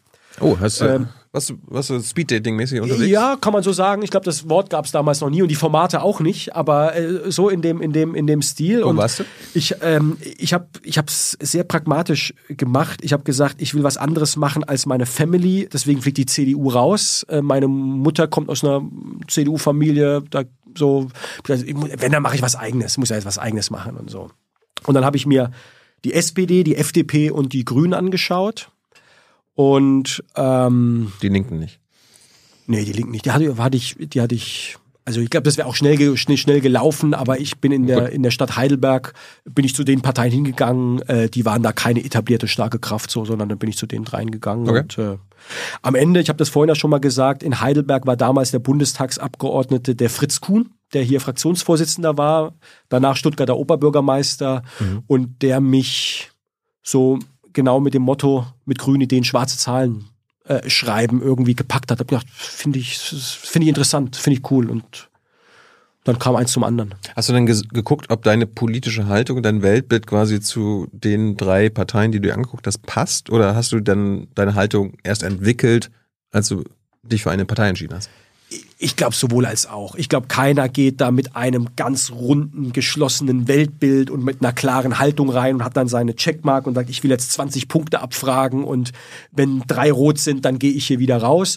Aber man hat sozusagen ähm, eine, eine, ein, ein, ein, ein Grundwertesystem. Bei dem fand ich das Thema Nachhaltigkeit schon eines, was irgendwie weit oben war und dann kommt man natürlich an Grün nicht vorbei. Gut, dann sind sie grün geworden. Ähm wie ist denn deine politische Haltung? Wie würdest du dein Weltbild beschreiben? Äh, ich würde sagen, ähm, ich würde sagen, dass ich am Ende ähm, drei Werte äh, äh hochhalten würde. Mhm. Das ist Europa, das ist Nachhaltigkeit und das ist sozialer Zusammenhalt. Das ist die Beschreibung deiner politischen Haltung? Ich meine, wenn jetzt Sozis hier sitzen, die sagen, ich bin demokratischer Sozialist und das heißt das für mich und das heißt das für mich und das leite ich daraus ab. Du hast jetzt so drei Schlagworte mir gegeben. Ja, ich versuche versuch mal dein Weltbild zu beschreiben, damit Leute sich damit identifizieren können. Was heißt das? Das, das, Welt, das Weltbild äh, beschreiben, das äh, kann sehr breit und sehr langatmig sein. Ja, aber ich würde sagen, ich äh, glaube als ich glaube an, an, an Nachhaltigkeit als einen äh, zentralen Wert, der im Zentrum von Politik stehen muss und eigentlich von am besten jeder möglicher Entscheidung. Zweitens, ich glaube, unsere Zukunft liegt in der Europäischen Union, in viel mehr. Bin auch bereit, als Politiker Kompetenzen abzugeben, weil ich sage, äh, Baden-Württemberg wird schon gar nichts mehr in der Welt anrichten können und wahrscheinlich auch nicht die Bundesrepublik Deutschland, die von China nicht mehr alleine ernst genommen wird. Dafür braucht es Europa auch in der Welt, in der geopolitischen Lage, in der wir, in der wir sind. Mhm. Ich bin übrigens, apropos Geopolitik, ich bin kein Pazifist. Ich habe äh, auch in der letzten, in der Legislatur im Deutschen Bundestag sage ich mal, in, als Minderheit auch in meiner Fraktion auch durchaus ähm, einigen Bundeswehreinsätzen, wie beispielsweise in Afghanistan Zugestimmt sind übrigens die schwersten Entscheidungen, die man im Deutschen Bundestag trifft, weil irgendwie zur Organspende, da guckt, da liest man mal irgendwie eine Pro- und Kontrastellung und hört so auch ein bisschen auf seinen Bauch, aber in einem Land, was man nicht kennt, wo man nie war, aber Menschen hinschickt, die man ja. vielleicht auch in den Tod schickt, das ist schon irgendwie besonders schwer. Aber jedenfalls, äh, ich bin kein, bin kein Pazifist. Äh, ich glaube sozusagen, weil ich sozialen Zusammenhalt gesagt habe, manche spielen ja dieses Spiel, wir spielen jetzt Transfers gegen öffentliche Institutionen aus. Ich glaube, es braucht beides, aber ich glaube, es braucht gerade auch starke öffentliche Institutionen. Ich glaube schon, es braucht nicht unbedingt einen starken Staat, aber es braucht einen handlungsfähigen Staat. Es braucht einen handlungsfähigen Staat und ich glaube, wir haben schon in der Politik leider jetzt auch in der jüngeren Vergangenheit, in der Pandemie und anders, anderswo gezeigt, der Staat kann moderner, agiler, stärker sein in dem, was er sozusagen liefert und ähm, das Vertrauen, damit das Vertrauen auch der Menschen in den Staat nicht, nicht erodiert. Und ich würde schon sagen, ich glaube schon auch in, in, in Innovation. Nicht im Sinne von, ich bin technologiegläubig, aber ich glaube schon, dass, äh, dass Innovation eine wichtige Triebfeder für eine Gesellschaft, auch für eine Wirtschaft ist. Wir sind in der Industriegesellschaft und Stichwort Wirtschaft, vielleicht das, um das Paket abzurunden.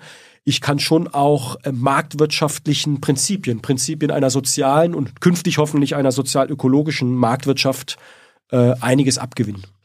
Aber wenn du jetzt so eine Begriffe wie Europa sagst, Nachhaltigkeit, sozialer Zusammenhalt, das sind ja Begriffe, die von jedem kommen können. Also wenn, wenn die, keine, wenn ich die AfD dasselbe frage, dann kommt der, sagt der AfDler immer, ich bin für Familie. Das ist sowas, niemand ist gegen Familie. Also wer, wer ist denn gegen, wer ist denn gegen Europa? Wer ist denn gegen Nachhaltigkeit? Ja, wer ist denn gegen Thilo, sozialen jetzt, du, hast mir, Zusammenhalt? du hast mir jetzt ein bisschen eine einfache Frage gestellt, dann kriegst du auch eine einfache die Antwort. schienen nicht einfach zu sein für dich. Warum schienen sie nicht einfach zu sein? Also Ja, weil du nur, weil du nur Begriffe äh, nennst. Das ist so. Ich meine, weißt du, ein Liberaler kann mir sagen, okay, ich bin liberal, dessen, dessen, deswegen. Ich bin sozialistisch, dessen, deswegen. Ich bin Kapitalist, darum. Oder ich bin konservativ. Aber da willst du dich gar nicht einordnen. Bist du ein Liberaler? Ja, aber vielleicht ist es auch ein bisschen die falsche Denke, weil du jetzt schon wieder in diesen klassischen auch irgendwie Links-Rechts-Schemata irgendwie so ein bisschen argumentierst. Vielleicht, vielleicht, vielleicht passt da auch nicht jeder rein. Ich halte diese Unterscheidung auch nicht mehr ganz so, ganz so zeitgemäß. Ja. Aber ich, ich versuche nur irgendwie deine Haltung irgendwie zu erahnen, weil die, durch die Begriffe, das könnte überall hinpassen. Also das passt bei einem Linken hin und das passt aber auch bei einem Rechten. Das ist also Europa, Nachhaltigkeit. Ja, aber die Frage Verstehst du, ist, was ich meine? Also Nee, nicht so wirklich. Aber ich, ich, ich würde es vielleicht anders, äh, vielleicht also erstmal glaube ich, ich meine, das habe ich jetzt nicht gesagt, aber ich glaube, das ist irgendwie klar geworden in unserem Gespräch, dass ich äh, von einer offenen Gesellschaft überzeugt bin, dass wir Einwanderung positiv besetzen müssen und nicht negativ. Äh, da würde jetzt mal schon, da würde schon mal die AfD jetzt nicht sagen, da bin ich dabei, weil du das ja vorhin gesagt hast, da würde die AfD sich auch unter irgendwie unter allem äh, versammeln. Ja. Und äh, was die Linke angeht, die würde wahrscheinlich jetzt bei marktwirtschaftlichen Prinzipien so ein bisschen ihr Problem haben. Aber die Frage ist doch jetzt auch, weiß ich nicht. weißt du nicht? Nein, die, die, die, die die Frage ist, wenn du sagst, ja, Ökologie finden alle gut, stimmt. Das stimmt. Das- das- Ich glaube, ich glaube, Sozialen Zusammenhalt auch, Europa auch. ja, die Frage ist, wie deklinierst du es? Und deswegen habe ich ja gesagt, deswegen habe ich zum Beispiel auch dieser sozialdemokratische Habitus, als ich mir diese, als ich mir die Parteien angeschaut habe, hat mich irgendwie nicht geflasht, weil ich so den Eindruck hatte, irgendwie ist der, ist der Staat für alles verantwortlich. Ja, ich glaube auch an einen großen Teil Eigenverantwortung. Ja, da würdest du jetzt wahrscheinlich auch sagen, es klingt nach FDP. So, deswegen glaube ich, mit diesen Schlagworten alleine kommen wir irgendwie nie, wie, wie nicht weiter, sondern die Frage ist schon auch, wie du es irgendwie parta- äh, programmatisch durchdeklinierst. Ja? Und äh, da liegt wahrscheinlich, ähm, dann liegen da auch die Unterschiede. Und ich würde aber auch noch eines sagen, vielleicht spricht es ja auch dafür, dass die demokratischen Parteien mehr in Kommen haben, als die Leute manchmal den Eindruck haben, weil sie jeden Tag lesen, politischer Streit und Regierung und Opposition und so. Ich glaube schon, dass in der polarisierten Zeit, wie wir sie ja manchmal erleben, der Grundkonsens Ja. und auch Kompromisse nichts Verwerfliches sind, sondern eigentlich eine Stärke von, von Demokratie. Und vielleicht müssen wir das auch an, schätzend anerkennen, dass sich mittlerweile, wenn sich viele hinter dem Aspekt Ökologie und Nachhaltigkeit versammeln können, dass wir sagen, hey, wow, das war vor 20 Jahren undenkbar. Ich habe das auch nur gefragt, weil du vorhin gesagt hast, du bist kein Linker. Bist jetzt ein Rechter. Nein, ich würde sagen, politisch stehe ich wahrscheinlich ziemlich in der Mitte. Hm. Wenn ich sage irgendwie, guck mal, die FAZ habe ich mal nachgeguckt, die hat dich wirtschaftsliberal genannt. Kannst du damit leben? Du, von die, diese Labels sind halt irgendwie sehr verkürzt. Ja. Kannst dir ein eigenes geben. Das machen Das soll- aber das- Sozialdemokraten machen das ja auch. Die sagen, ich bin demokratischer Sozialist. Da würde ich sagen, dann bin ich grüner Europäer. Gut. Ähm, was sind klare Positionen von dir? Wo kann man dich festnageln? Das, dafür steht Daniel Bayers. Dafür steht Daniel Bayers. Also, ich stehe dafür, dass ich äh, bei, ich will nicht sagen jeder, weil es nicht, nicht überall Sinn macht, aber bei politischen Entscheidungen Nachhaltigkeit einfach konsequent mitdenke. Gibt ja ein Beispiel, damit es auch nicht so abstrakt bleibt, sondern mal konkret wird. Ähm, das Finanzministerium in Baden-Württemberg ist verantwortlich für 8000 Liegenschaften im Land, 8000 Gebäude.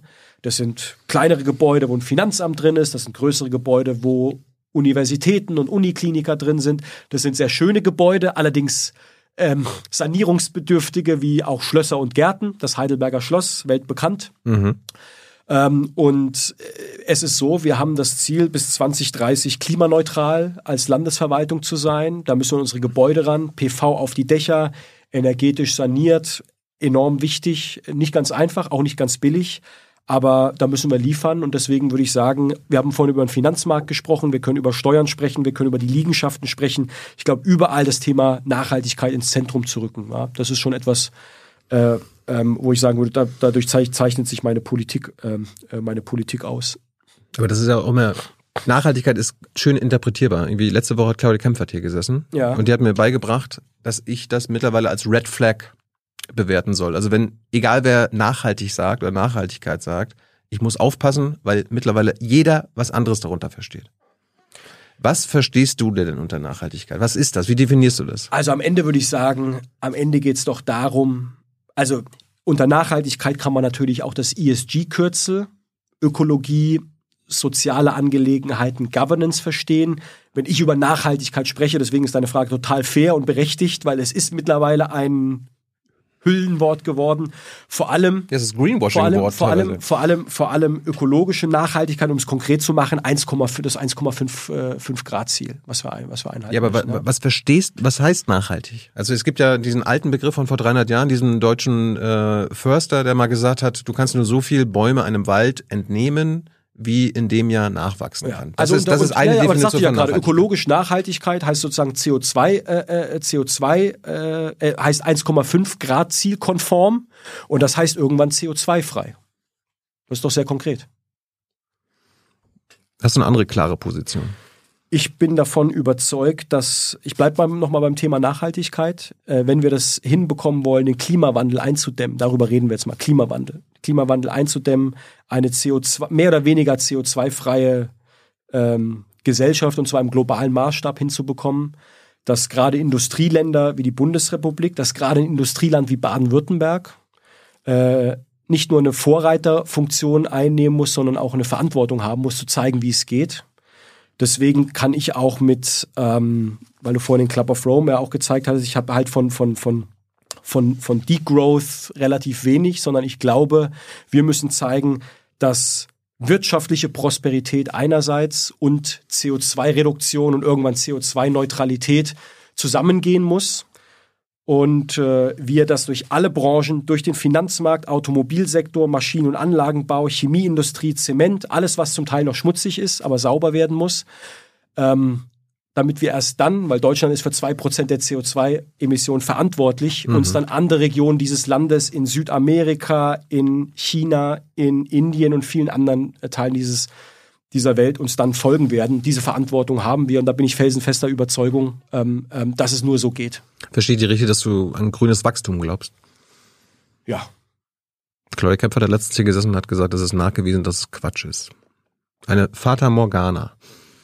Wie, wie argumentiert sie, wie, wie begründet sie Ja, das? niemand konnte bisher ähm, aufzeigen, wie grünes Wachstum in irgendeiner Weise nachhaltig sein soll. Aber da würde ich jetzt einfach mal auf eine Zahl. Weil wir, wir können auch mit dem grünen Wachstum nicht unendlich wachsen auf einem endlichen Planeten. Materiell und mit endlichen Ressourcen, nein. Können wir nicht. Aber Energieversorgung mit Sonne und Wind, ja. Also Windräder wachsen, ja. Klar. Ähm, und gleichzeitig, um mal ein Beispiel zu nennen, in der EU 27 ist die Wirtschaft, das Bruttoinlandsprodukt seit 1990 um 65 Prozent gewachsen. Und in der gleichen Zeit gingen die CO2-Emissionen um über 30 Prozent zurück. Das ist noch nicht, wo wir sein müssen, Das ist eine relative Entkopplung. aber es ist, ja, aber, aber es brauchen eine zeigt, aber absolute es, aber, Entkopplung. ge- Genau, genau. Das haben wir nicht hinbekommen bisher. Bisher haben wir das nicht hinbekommen, aber es zeigt erstmal, es, äh, es geht. Und nehmen wir mal ein Jahr wie äh, das Jahr der ersten, also der ersten Welle Corona-Pandemie. Jetzt musst du mir helfen, 2020, 20, 2020, ja. 2020, Wirtschaft ging zurück. CO2-Emissionen ging nicht zurück, zumindest nicht im gleichen Maßstab. Jetzt ist es nicht kontrolliertes Degrowth, sondern es ist so, Wirtschaft wird richtig Lockdown, runter, runtergefahren. Aber es zeigt, das kann, das kann nicht die Antwort sein. Ich meine, die Pandemie hat ja gezeigt, ähm, nur wenn die Wirtschaft nicht wächst, dann schaffen wir es auch, dass die CO2-Emissionen nicht wachsen. Ja, aber ich habe ja gerade Das war die gesagt- Lehre von den, äh, vom Weltklimarat. Was ist, was ist deine Frage? Naja, also wenn wir die CO2-Emissionen runterbekommen müssen, dann müssen wir auch vom Wachstum weg. Das sagt der, das sagt der Club ist, of Rome, das sagt der nicht, Weltklimarat. Aber ist denn nicht die Frage, ist, ist denn nicht die Frage, äh, die wir stellen müssen, zu sagen, wie machen wir aus dieser relativen äh, Entkopplung, wo wir jetzt gezeigt haben, dass es erst einmal geht, diese Entkopplung, dass sie funktioniert, dass wir das jetzt im großen Maßstab hinbekommen. Ja, wir brauchen eine absolute Entkopplung. Niemand bezweifelt, was du sagst, dass es äh, eine relative Entkopplung geben kann, also dass man wachsen kann und weniger CO2-Emissionen, aber es, es gibt nicht den Nachweis, und das wäre ja das grüne Wachstum-Ding, dass wir uns ja. absolut entkoppeln können. Dass wir also keine CO2-Emissionen mehr ausstoßen und trotzdem wachsen, wachsen, wachsen können. Das gibt's nicht. Darum, warum glaubst du denn ein grünes Wachstum?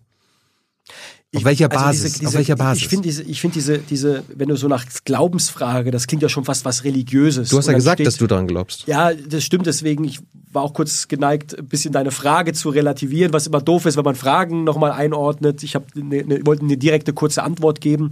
Ich, ich bin, ich bin davon überzeugt, dass wir einen Großteil der Probleme, die wir mit der fossilen Wirtschaft haben, dass wir Technologien haben, um die in den Griff zu bekommen. Mhm. Und äh, dass dann Energiehunger, der beispielsweise gerade bei Serverfarmen oder so entsteht, dann auch durch erneuerbare Energien, die gerne wachsen dürfen, wachsen müssen, ähm, auch gestillt werden können. Äh, es gibt wahrscheinlich so 15 Prozent der Technologien, die wir noch nicht haben, um dahin zu kommen. Welche? Ja, nimm zum Beispiel mal Zement. Da haben wir diese spannende Diskussion über CCS. Die sagen, eigentlich müssen wir jetzt CO2 abschneiden, im Boden einlagern. Nicht für alle Industriesektoren, aber für diesen einen, wo wir noch nicht die Lösung haben. Wir werden nicht nur mit Holz bauen können. Ja, da geht es ja auch einfach um Realismus und Pragmatismus, sondern Zement wird ein weiterhin wichtiger Rohstoff sein. So, und glaubt gleichzeitig ähm, äh, gehöre ich auch zu denjenigen, deswegen auch mein Punkt zur Innovation ähm, dass uns hoffentlich Erfindergeist für diese fehlenden 15 Prozent uns noch irgendwie auf die Sprünge hilft. Mhm. Es braucht aber auch, damit das nicht zu kurz kommt, es braucht natürlich auch einen politischen Rahmen. Also nehmen wir mal das Thema Kreislaufwirtschaft, Recycling. Ja, auch Wind, ich habe ja vorhin gesagt, Windräder dürfen gerne unendlich wachsen. Ja. ja. Unendlich natürlich nicht, weil wir gar keinen Platz haben auf der ganzen Welt, äh, die mit Windrädern voll zu äh, äh, pflastern. Aber ähm, dass wir auch, wenn mal ein Windrad oder eine Batterie oder seltene Erden, die irgendwo genutzt werden, wieder in den Wirtschaftskreislauf zurückgeführt werden. Ja. Ich glaube, das alleine, äh, da wird der Markt nicht regnen, sondern dafür braucht es natürlich ähm, auch strenge politische Vorgaben. Ich meine, das andere Problem ist ja die planetaren Grenzen. Deutschland verbraucht aktuell, äh, also wenn, wenn die ganze Welt wie Deutschland äh, wirtschaften würde, würden wir dreimal so viel Erden verbrauchen, wie wir es eigentlich äh, machen können. Das ist nicht nachhaltig. Äh, das heißt, wir müssen ja, um erstmal die planetare Grenze einzuhalten, auf unter eins kommen. Das ist gar keine Frage. Auf unter eine Erde. Ja. Ja. Das ist gar, gar keine Frage. Aktuell machen wir es dreimal.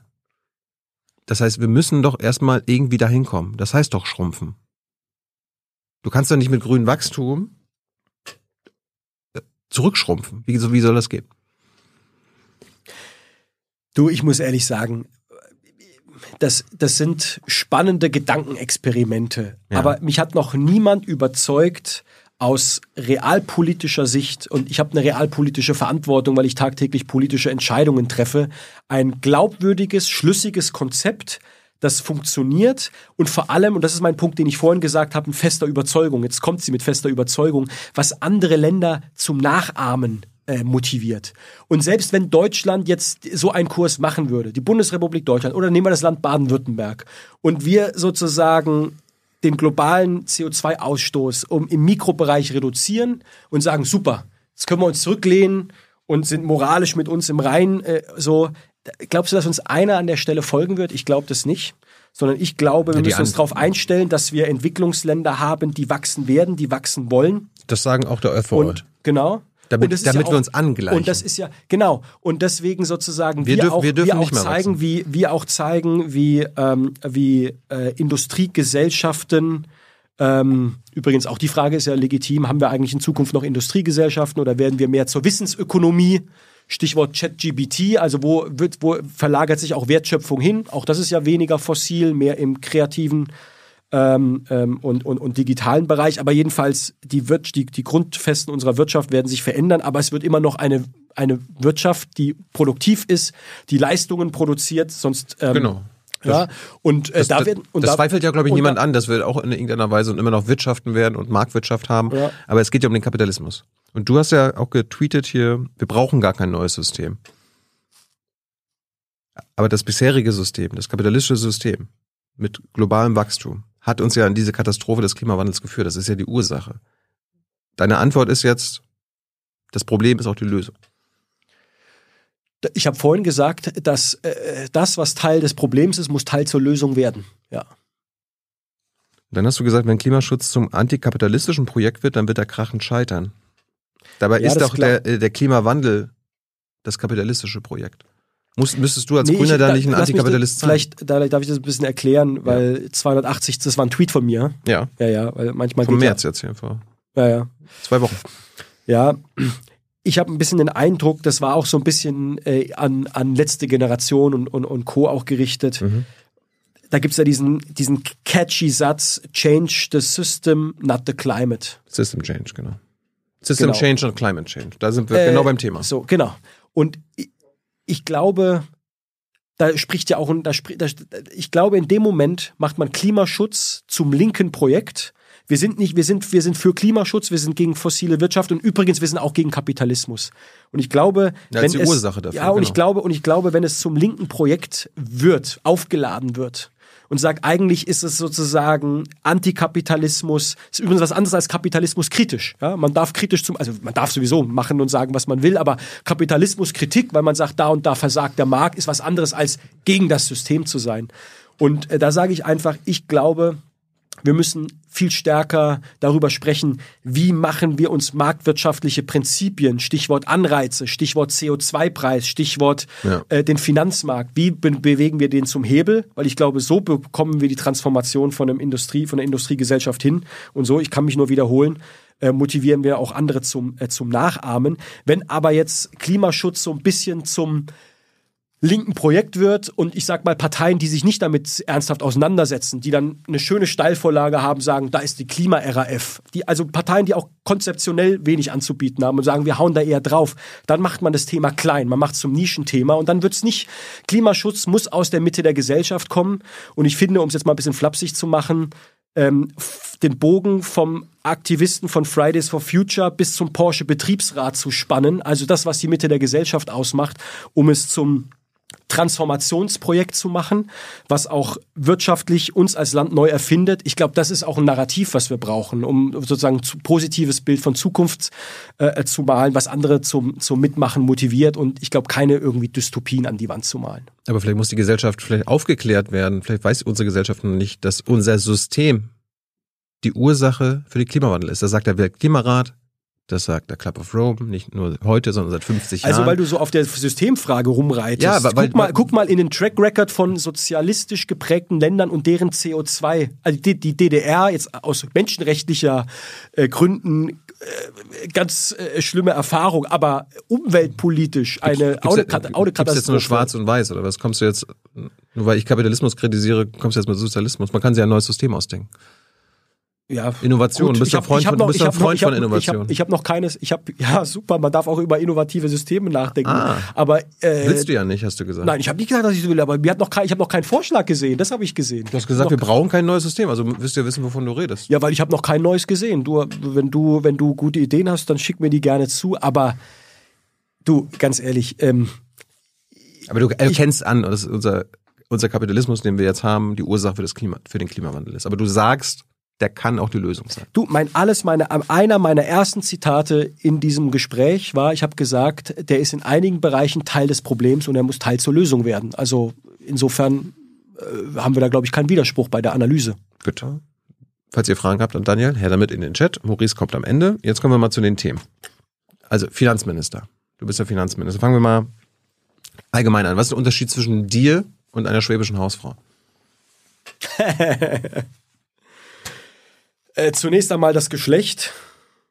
Zweitens ist es ein Bild, von dem ich wenig halte. Ähm, Du weißt, was gemeint ist. ich weiß, was gemeint Nicht so viel ist. ausgeben, wie man einnimmt. Ja, Nee, ja. ich ja und deswegen der Staat ist kein konventioneller Haushalt, ja, sondern ich habe das an anderer Stelle auch schon gesagt. Äh, das Bild, was ich gut finde, ist die schwäbische oder ich muss das sagen, sonst kriege ich Stress äh, äh, in Baden-Württemberg oder badische. Ja, wir sind ja ein äh, vielfältiges Bundesland. Die schwäbische oder die badische Unternehmerin, weil die investiert da, wo es Sinn macht.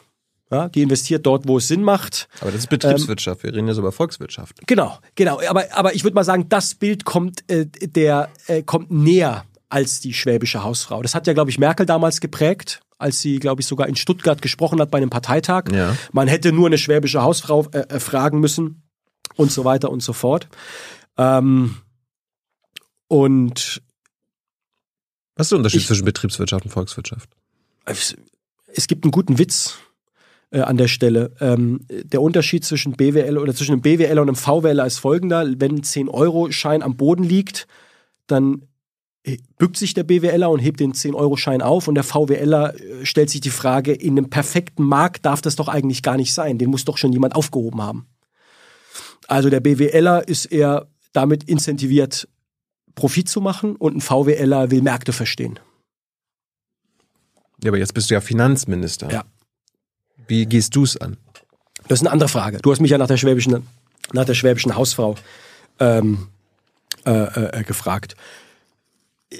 Jetzt muss, jetzt muss ein bisschen genauer werden. Gehst du es gehe ich- betriebswirtschaftlich an? an? Weil ich meine, ich sehe ja, ihr müsst euch auch an die schwarze Null halten in Baden-Württemberg. Nee. Die schwarze Null ist, äh, die schwarze Null ist ein großes Missverständnis. Schuldenbremse.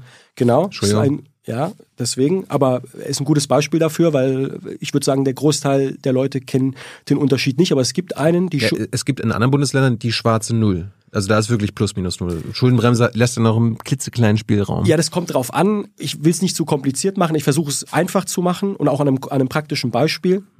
Die Schuldenbremse, die es jetzt seit einigen Jahren gibt, erlaubt dem Bund eine zusätzliche Verschuldung. Also es heißt in der Verfassung, es gilt, den Haushalt auszugleichen. So.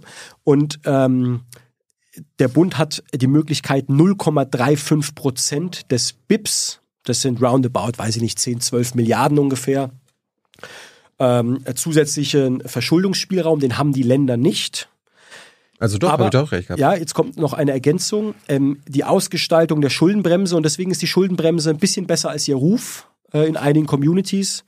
Die Schuldenbremse hat eine sogenannte Konjunkturkomponente, die je nach konjunkturellem Verlauf Spiel, äh, entweder Tilgungsverpflichtungen gibt, wenn die Wirtschaft sehr gut läuft, oder wenn sie nicht gut läuft, wie es aktuell der Fall ist, Verschuldungsmöglichkeiten äh, bietet. Was habe ich gemacht? Beziehungsweise der Haushaltsgesetzgeber ist immer der Landtag von Baden-Württemberg. Ich bin nicht Mitglied des Landtags, aber ich bringe einen Regierungsentwurf ein. Du darfst es vorschlagen. Genau. Ja. Ähm, ich habe einen Vorschlag gemacht für einen Doppelhaushalt, den wir kurz vor Weihnachten verabschiedet haben. 123 Milliarden schwer, der größte Haushalt in der Geschichte des Landes Baden-Württemberg. Und wir haben aufgrund auch der Unsicherheit, Krieg, Inflation, viele Geflüchtete, die zu uns kommen, Entlastungsprogramme für Bürger, für Unternehmen, Hilfsprogramme, Pandemie, you name it, haben wir ähm, weil die Wirtschaft nach unten gezeigt haben, Möglichkeit gehabt, zusätzlich uns zu verschulden und haben ungefähr nochmal Kredite in Größenordnung von 1,2 Milliarden aufgenommen, auf die Seite gepackt. Und wenn jetzt irgendwas passieren sollte, dass wir dieses Geld dann auch dafür nutzen, um sozusagen antizyklisch gegen eine Krise oder gegen Probleme sozusagen anzuwirtschaften. Und ich finde das für, für vernünftig. Ich halte das für, für, für eigentlich keinen schlechten, äh, kein schlechtes Vorgehen. Also habt ihr jetzt, ihr habt eine schwarze Null in Baden-Württemberg. Oder habt ihr die Schuldenbremse? Also ist die, jetzt muss ich nochmal sagen, die Schuldenbremse steht in der Verfassung. Ja, das jetzt- ist, äh, es, Schuldenbremse Genau. bezieht sich immer auf den Bund. Was ist, Nein, nein, nein. Es gibt eine Schuldenbremse auf Landesebene. In Baden-Württemberg. Ja, in jedem Bundesland. In ja, jedem ja, aber es gibt Bundesländer, wo die schwarze Null herrscht, also wirklich plus minus null. Das ist ein Unterschied. nein, aber auch diese Länder haben die sogenannte Konjunkturkomponente und können dann je nach konjunkturellem Verlauf sich sozusagen ver ver verschulden. Und um deine Frage zu beantworten, die, gilt die Schuldenbremse bei uns? Ja. ja, sie gilt. Haben wir die Notsituation dieses Jahr erklärt? Nein, haben wir nicht. Haben wir auch nicht im letzten Jahr, weil wir zurechtkamen mit den Einnahmen, die wir äh, hatten. Haben wir im Rahmen der Konjunkturkomponente, so ich sorry, das ist der technische. Begriff, haben wir ähm, äh, Schulden oder haben wir Kreditermächtigungen aufgenommen, um die Möglichkeit haben, uns zu verschulden? Ja, das haben wir gemacht. Im Rahmen der Verfassung, im Rahmen der Schuldenbremse, so wie die Regeln vorgesehen sind. Bist du ein Fan der Schuldenbremse? Ich glaube, dass die Schuldenbremse schon eine Errungenschaft hat, weil wir in der Zeit davor äh, viele, viele, viele Schulden gemacht haben. Und die Frage ist immer, wer zahlt sich die Schulden, wer, wer zahlt die Schulden zurück? Ich habe mich aber auch kritisch mit der äh, Schuldenbremse auseinandergesetzt. Ich habe mit der Anja Heiduk, das ist die jetzige Staatssekretärin beim Robert Habeck Ministerium, vor ein paar Jahren einen Vorschlag gemacht, wo wir gesagt haben, die Schuldenbremse ist eine Errungenschaft, sie soll auch weiterhin gelten. Wir haben aber, wir waren damals noch in der Niedrigzinsphase. Mhm gehört zur Vollständigkeit dazu. Wir sehen aber auch, wir haben einen hohen Investitionsstau, den wir vor uns herschieben im Infrastrukturbereich und so weiter. Und deswegen sollen wir doch eine zusätzliche Verschuldungsmöglichkeit, wir haben damals gesagt, ich glaube äh, ungefähr ein Prozent des BIPs uns ähm, sozusagen gönnen, um zusätzliche Verschuldung für Investitionen in die Infrastruktur. Ja, das muss dann Politik entscheiden. Ist das Straße, Schiene? Ist das, sind das im Energiebereich, was you name it, mhm. ähm, ähm, diese, die, diese, diese Investition äh, zu tätigen. Ich halte den Vorschlag auch heute noch für nicht, äh, nicht schlecht. Aber dafür braucht es verfassungsändernde Mehrheiten und die, die, gibt es, die gibt es aktuell nicht. Ich bin so ein bisschen überrascht, dass du jetzt Schuldenbremse als Errungenschaft äh, charakterisierst. Ich habe mal geguckt, was du so alles gesagt hast. 2019 der Tagesschau, also den Hauptstadtstudiokollegen hast du gesagt, Zitat, ökonomisch und übrigens auch politisch ist die Schuldenbremse natürlich eine Katastrophe. Dass wir nicht dort investieren, wo wir es tun müssten. Als Beispiel hast du dann genannt Zukunftsinvestitionen wie Bildung und künstliche Intelligenz, aber auch kommunale Schwimmbäder. Ein Finanzminister, sagst du, darf nicht nur Sparminister sein, sondern muss eigentlich Investitionsminister sein. Ja. Das ist nach wie vor meine, also jetzt der letzte, der, der letzte Satz meiner Haltung. Finanz das mit der Katastrophe nicht mehr? Ja, ist interessant. Also ich kann mich an das Zitat nicht erinnern, aber es wird stimmen. Also das, das stimmt 100, 120 Prozent. Wenn es mir nicht glaubst. Tagesschau. Nein, ich glaube, ich glaube dir das so. Ich glaube dir das sofort. Sag mir nochmal 2019. Ja. Da ging es um den Regi äh, Bundeshaushalt 2020. Da war er auch schon. Ja. Da hast du Scholz kritisiert, an der Schuldenbremse festzuhalten. Und hast sie als Katastrophe bezeichnet. Ja, aber er, ihm, ihm, blieb auch, ihm blieb ja auch erstmal nichts anderes übrig. Damals waren wir ja noch nicht in der Notsituation. Auch ein Finanzminister muss sich natürlich an die Verfassung, äh, äh, an die Verfassung halten. Ja. Aber ich würde sagen, das kommt in dem Zitat, das würde ich heute so nicht sagen, das kommt in dem Zitat zu kurz. Ich habe mich differenziert mit der auseinandergesetzt. Ich würde sagen, es ist eine Errungenschaft im Sinne von stabilen, äh, äh, Finanzen, denn ich bin davon überzeugt, künftigen Generationen nicht nur einen ruinierten Planeten nicht zu hinterlassen, sondern auch tragfähige Finanzen. Ich glaube, beides sind zwei Seiten einer Medaille.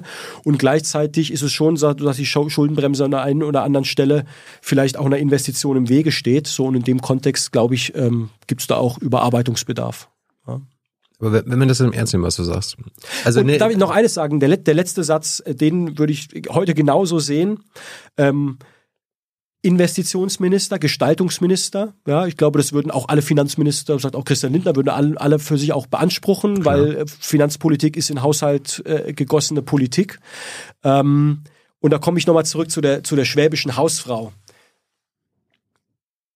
Was ich gelernt habe in den letzten zwei Jahren, ist schon auch, jeder Finanzminister sitzt schon auch auf dem Kessel, wie man im Schwäbischen sagen würde. Und zwar einfach, weil es seine Job Description ist.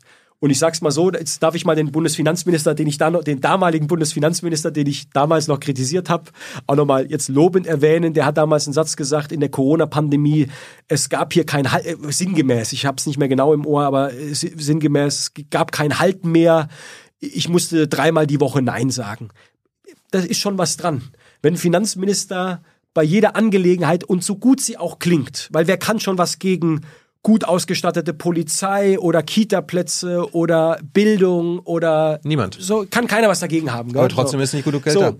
Und, und, und trotzdem, wenn du halt jedes Mal sagst, ja, so machen wir es, das kann halt nicht funktionieren. Ja? Und deswegen glaube ich, Gestaltungs- und Investitionsminister, aber eben auch der Hüter des Kessels, um bei diesem Satz zu bleiben. Ich glaube, beides schon gehört dazu. Ja. Und das habe ich in den letzten zwei Jahren auch ähm, nochmal aus einer anderen Perspektive kennengelernt. Das hast ja gesagt, du willst unseren Kindern stabile Finanzen hinterlassen, aber auch eine lebenswürdige. Tragfähige, ja. Aber auch eine lebenswürdige Welt. Das beißt sich ja, denn wir brauchen aktuell auf die nächsten Jahre und Jahrzehnte gesehen massive Investitionen. Und wir brauchen dann nur beim Klimaschutz bleiben. Ne, hunderte Milliarden an Euro Investitionen. Und das verhindert, das sind notwendige Investitionen, an denen kommen wir gar nicht vorbei. Weil wenn, wenn wir es nicht machen, wird alles noch teurer, weißt du auch. Äh, diese Schuldenbremse. Welche schweben dir da vor allem, vor allem vor? Was? Welche Investitionen? Also Investitionen in, in, in was? Nur damit ich jetzt verstehe dann, worauf du hinaus willst. Wir kommen gleich noch über, auf die Stromnetze zu sprechen. Allein bei den Stromnetzen müssen 150 Milliarden investiert werden. Wir müssen Windräder bauen, Erneuerbare. Wir müssen die, äh, das mit dem Auto hinbekommen, den ganzen Verkehrssektor erneuern und so weiter. Also, ähm, wenn wir es nicht machen, kostet uns das Millionen an Euro. Ne, also nichts tun wird teurer als Nichts- was, als was zu Nichts tun. tun ist not an option. Jetzt wirst du mir recht. zustimmen, dass die notwendigen Investitionen, die wir alle tätigen müssen, auf kommunaler, auf Länder, auf Bundesebene, die sind alle nicht möglich. Nicht alle, einige ja, aber nicht alle, weil die Schuldenbremse da ist. Dabei willst du doch unseren Kindern eine lebenswürdige Welt hinterlassen. Und deshalb müssen wir doch alle, alles Notwendige tun, was die Schuldenbremse verhindert. Zwei Gedanken dazu. Der erste ist, in den letzten 10, 15 Jahren, 12 Jahren, und zwar vor der Pandemie, hat der Staat auf allen politischen Ebenen Geld wie Heu eingenommen. Auf allen Ebenen. Weil die Steuereinnahmen nur eine Richtung kannten. Haben wir die Sprünge beim Klimaschutz gemacht, die wir machen müssen? Nein. Haben wir, ist die Deutsche Bahn in ihrem Zustand da, wo sie sein sollte? Nein. Kann ja offenbar jetzt nicht nur am Geld liegen. Und deswegen springt mir das ehrlicherweise zu kurz. Warum, warum ist das so? Meine These ist, weil die Politik sich nicht die Priorität gesetzt hat, zu sagen, das ist Top-Thema Nummer eins und das gehen wir richtig an. So, und deswegen glaube ich, braucht die Frage, braucht das Geld, braucht das Milliardeninvestition? Absolut. Aber ich glaube, erstens ist es eine Frage des Ehrlichmachens von Politik. Was ist unsere politische Priorität? Und ich weiß nicht, vielleicht hast du das auch in Vorbereitung auf die Sendung heute, ähm, bist du drauf gestoßen. Ich bin auch schon mit der eigenen, mit meiner eigenen Bundesregierung im letzten Jahr immer mal wieder kritisch ins Gericht gegangen. Wir haben letztes Jahr, ich überleg dir mal, für was wir Geld rausgehauen haben. Tankrabatte. 300 Euro Energiepauschale, die auch ein Finanzminister bekommen hat.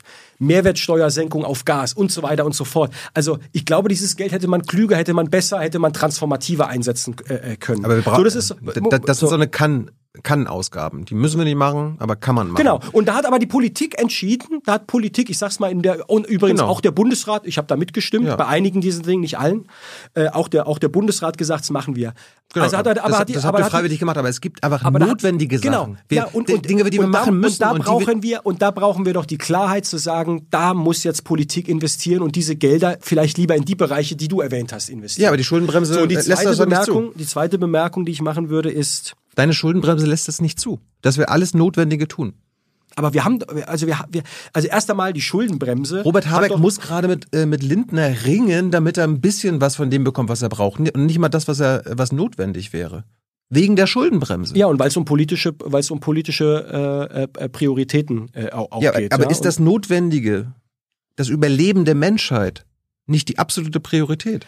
Aber weil du jetzt Habeck ansprichst, ich glaube zum Beispiel, wo, wo entscheidet sich denn jetzt bei, bei in seinem Haus, in seinem Verantwortungsbereich und zwar unmittelbar, wo, wo, wo entscheidet sich denn jetzt sozusagen ein entscheidender Hebel, um CO2 zu reduzieren? Das ist das Thema Heizung, was er angestoßen hat. Das kostet er, erst einmal, den Staat kostet das nichts. Wir hatten es vorhin von Verboten. Ja, sondern da ist, das ist Ordnungspolitik. Er hat jetzt einen Vorschlag gemacht, mal gucken, da wird jetzt drüber gesprochen. Am Ende wird das Förderma äh, Förder, Er, er wird Öl- und Gasheizung verbieten. Ne? Genau. Ja. Das, ist, das der, jetzt gucken wir mal, der, das ist ja der Vorschlag so, wie Ja. er da äh, formuliert äh, wurde. Äh, ich habe ein Unternehmen, das darf ich sagen, Unternehmen äh, namens Bosch letzte Woche besucht und habe mich, auch weil ich es einfach interessant fand, ein bisschen auch über die Tiefe von äh, Wärmepumpen und sowas informieren lassen und Hybridlösungen und sowas. Also unheimlich viele technische Lösungen auf dem Markt. Es tun auch ganz viele Leute ja schon, auch sozusagen einfach, weil sie gemerkt haben, auch vor dem Hintergrund des schrecklichen Angriffskriegs, äh, es ist jetzt vielleicht sinnvoll, PV sich aufs Dach und eine Wärmepumpe in den Keller zu packen. Und wenn die Politik da jetzt einen Ordnungsrahmen schafft und das vielleicht dann auch noch fördert mit Geld, ja, und dafür hat ja auch Habeck schon auch gesagt, ah, gibt es schon Geld und vielleicht kann man noch was drauflegen, auch da was zu machen. Das ist aber jetzt erst einmal keine, da muss man nicht die ganz große Subventionskanone rausholen. Das ist, glaube ich, erstmal keine, Monet, keine, Könnte, keine, Monet, keine monetäre um es schneller hinzubekommen, selbst das Und könnte da man will ich auf ein, einen zentralen Punkt äh, äh, hinaus. Ich nehme jetzt mal eine Zahl, die kommt vom BDI. 100 Milliarden Die Industrie. Die Industrielobby. Genau, die, die, die Industrielobby, aber ähm, deswegen ist die Zahl ja nicht falsch. Nein. Ja? Ähm, und ähm, es gibt übrigens andere Zahlen, die sind mal mehr, mal weniger, aber die, die verstärken dein, dein Narrativ, deine Story. Deswegen, glaube ich, kannst du die Zahl gut aushalten. Die sagen 100 Milliarden Investitionen jedes Jahr in das Thema Transformation und, und, und Nachhaltigkeit. Ja. So. Und jetzt schaust du dir mal an, wofür der Staat verantwortlich ist und wo die Wirtschaft gefragt ist. Das ist ungefähr das Verhältnis, ungefähr, roundabout, 1 zu 10. 1 zu 9, ja, 90 zu 10 Prozent. Und jetzt können wir die Diskussion führen, und die führe ich gerne. Ich habe ja eben, ich habe ja eben auch zur Schuldenbremse was Kritisches gesagt, ja. Also ich habe ja durchaus gesagt, wo, wo, wo, wo es Spielräume gibt. Nimm mal, nimm mal diese 1 Prozent. Diese 1 Prozent sind, die ich genannt habe, das sind ungefähr 40 Milliarden. Wenn du sagst, keine Ahnung, ich, wenn ich mir jetzt die Welt machen könnte, wie ich wollte, dann Verteilung Bund, Länder 50-50. Das heißt, der Bund hätte jetzt 20 Milliarden. 20 Milliarden, die die jetzt so, ich glaube, dann werden wahrscheinlich äh, ein paar Probleme, die die aktuell haben, sozusagen gelöst. Aber wo, wo, ich will auf was anderes Ein hinaus. Thilo. Ich wollte auf diese Proportion 9 zu 1 hinaus. Jetzt schieben wir diese, diese 10 Prozent vielleicht hoch auf 12. Vielleicht auch auf 13. Dann bleiben aber immer noch 87 Prozent übrig. Und das ist das, was ich vorhin meinte. Das sind die, das ist der Maschinenanlagenbau, die Automobilindustrie, Chemie, Zement, rohstoffintensive Stahl, grüner Stahl, Megathema. Da entscheidet sich die Frage, kriegen wir es hin oder nicht. Und deswegen glaube ich, kluge Wirtschaftspolitik, die sagt, wie sieht ein ordnungspolitischer Rahmen aus, um Geld dahin zu äh, lenken, wo es gebraucht wird. Und wo muss der Staat vielleicht auch mit an subventionieren, mit anfördern. Ja. Gerade auch angesichts ähm, des Inflation Reduction Act in den USA, auch diese Diskussion führen wir ja. Und deswegen glaube ich, dass wir diese Frage nicht auf die Schuldenbremse verengen sollten, sondern glaube ich in einem größeren Kontext auch sehen sollten. Ich probiere es nochmal anders. Ich meine, wir sind uns einig, wir wollen eine lebenswürdige Welt irgendwann immer noch haben. Dafür müssen wir aber alles Notwendige tun. Nicht, also das Mindestmaß tun, was wir nicht tun. Äh, Wäre es nicht sinnvoll, einfach diese notwendigen Investitionen, nur zum Beispiel Klimaschutz und Transformation der Wirtschaft aus der, bei der Schuldenbremse auszunehmen?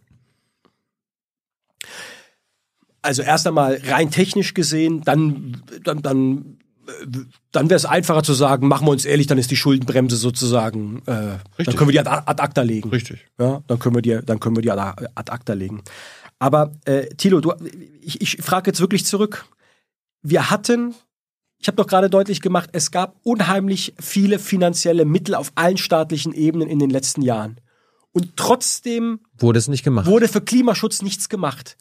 Jetzt zu glauben, dass wir müssen jetzt einfach nur mal die Schuldenbremse beiseite und dann ist das Geld da, ähm, um dieses Thema anzugehen, das springt zu kurz. Schau dir mal an, das gilt für meinen Haushalt, für den Haushalt des Landes Baden-Württemberg, wie für viele andere Haushalte, wie für den Bundeshaushalt, wie viel investive Mittel dort nicht abfließen.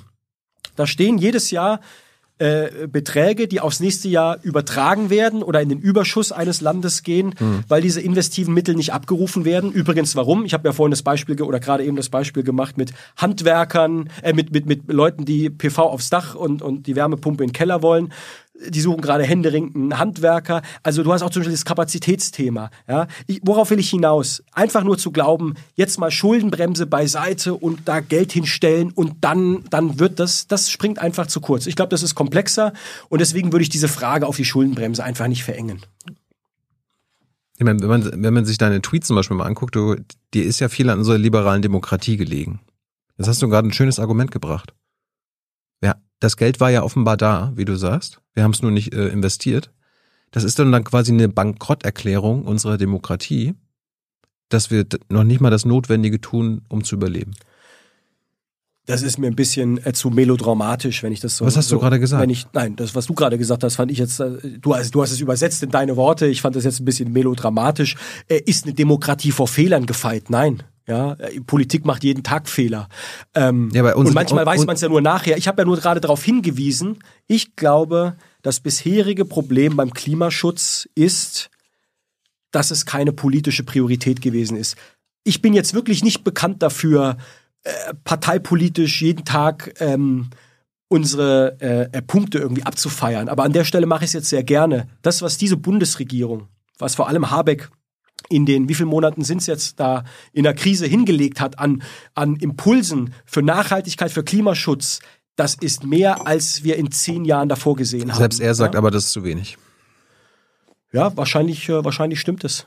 Ja, wahrscheinlich stimmt, also wa wahrscheinlich äh, stimmt es und äh, das hängt natürlich auch damit zusammen, dass es in politischen Konstellationen immer auch auf, Kon auf Konsens und auf Kompromisse hinausläuft und so ist die Realität. Wir haben ja nicht ewig Zeit darum, ähm, ich habe noch ein paar Themen.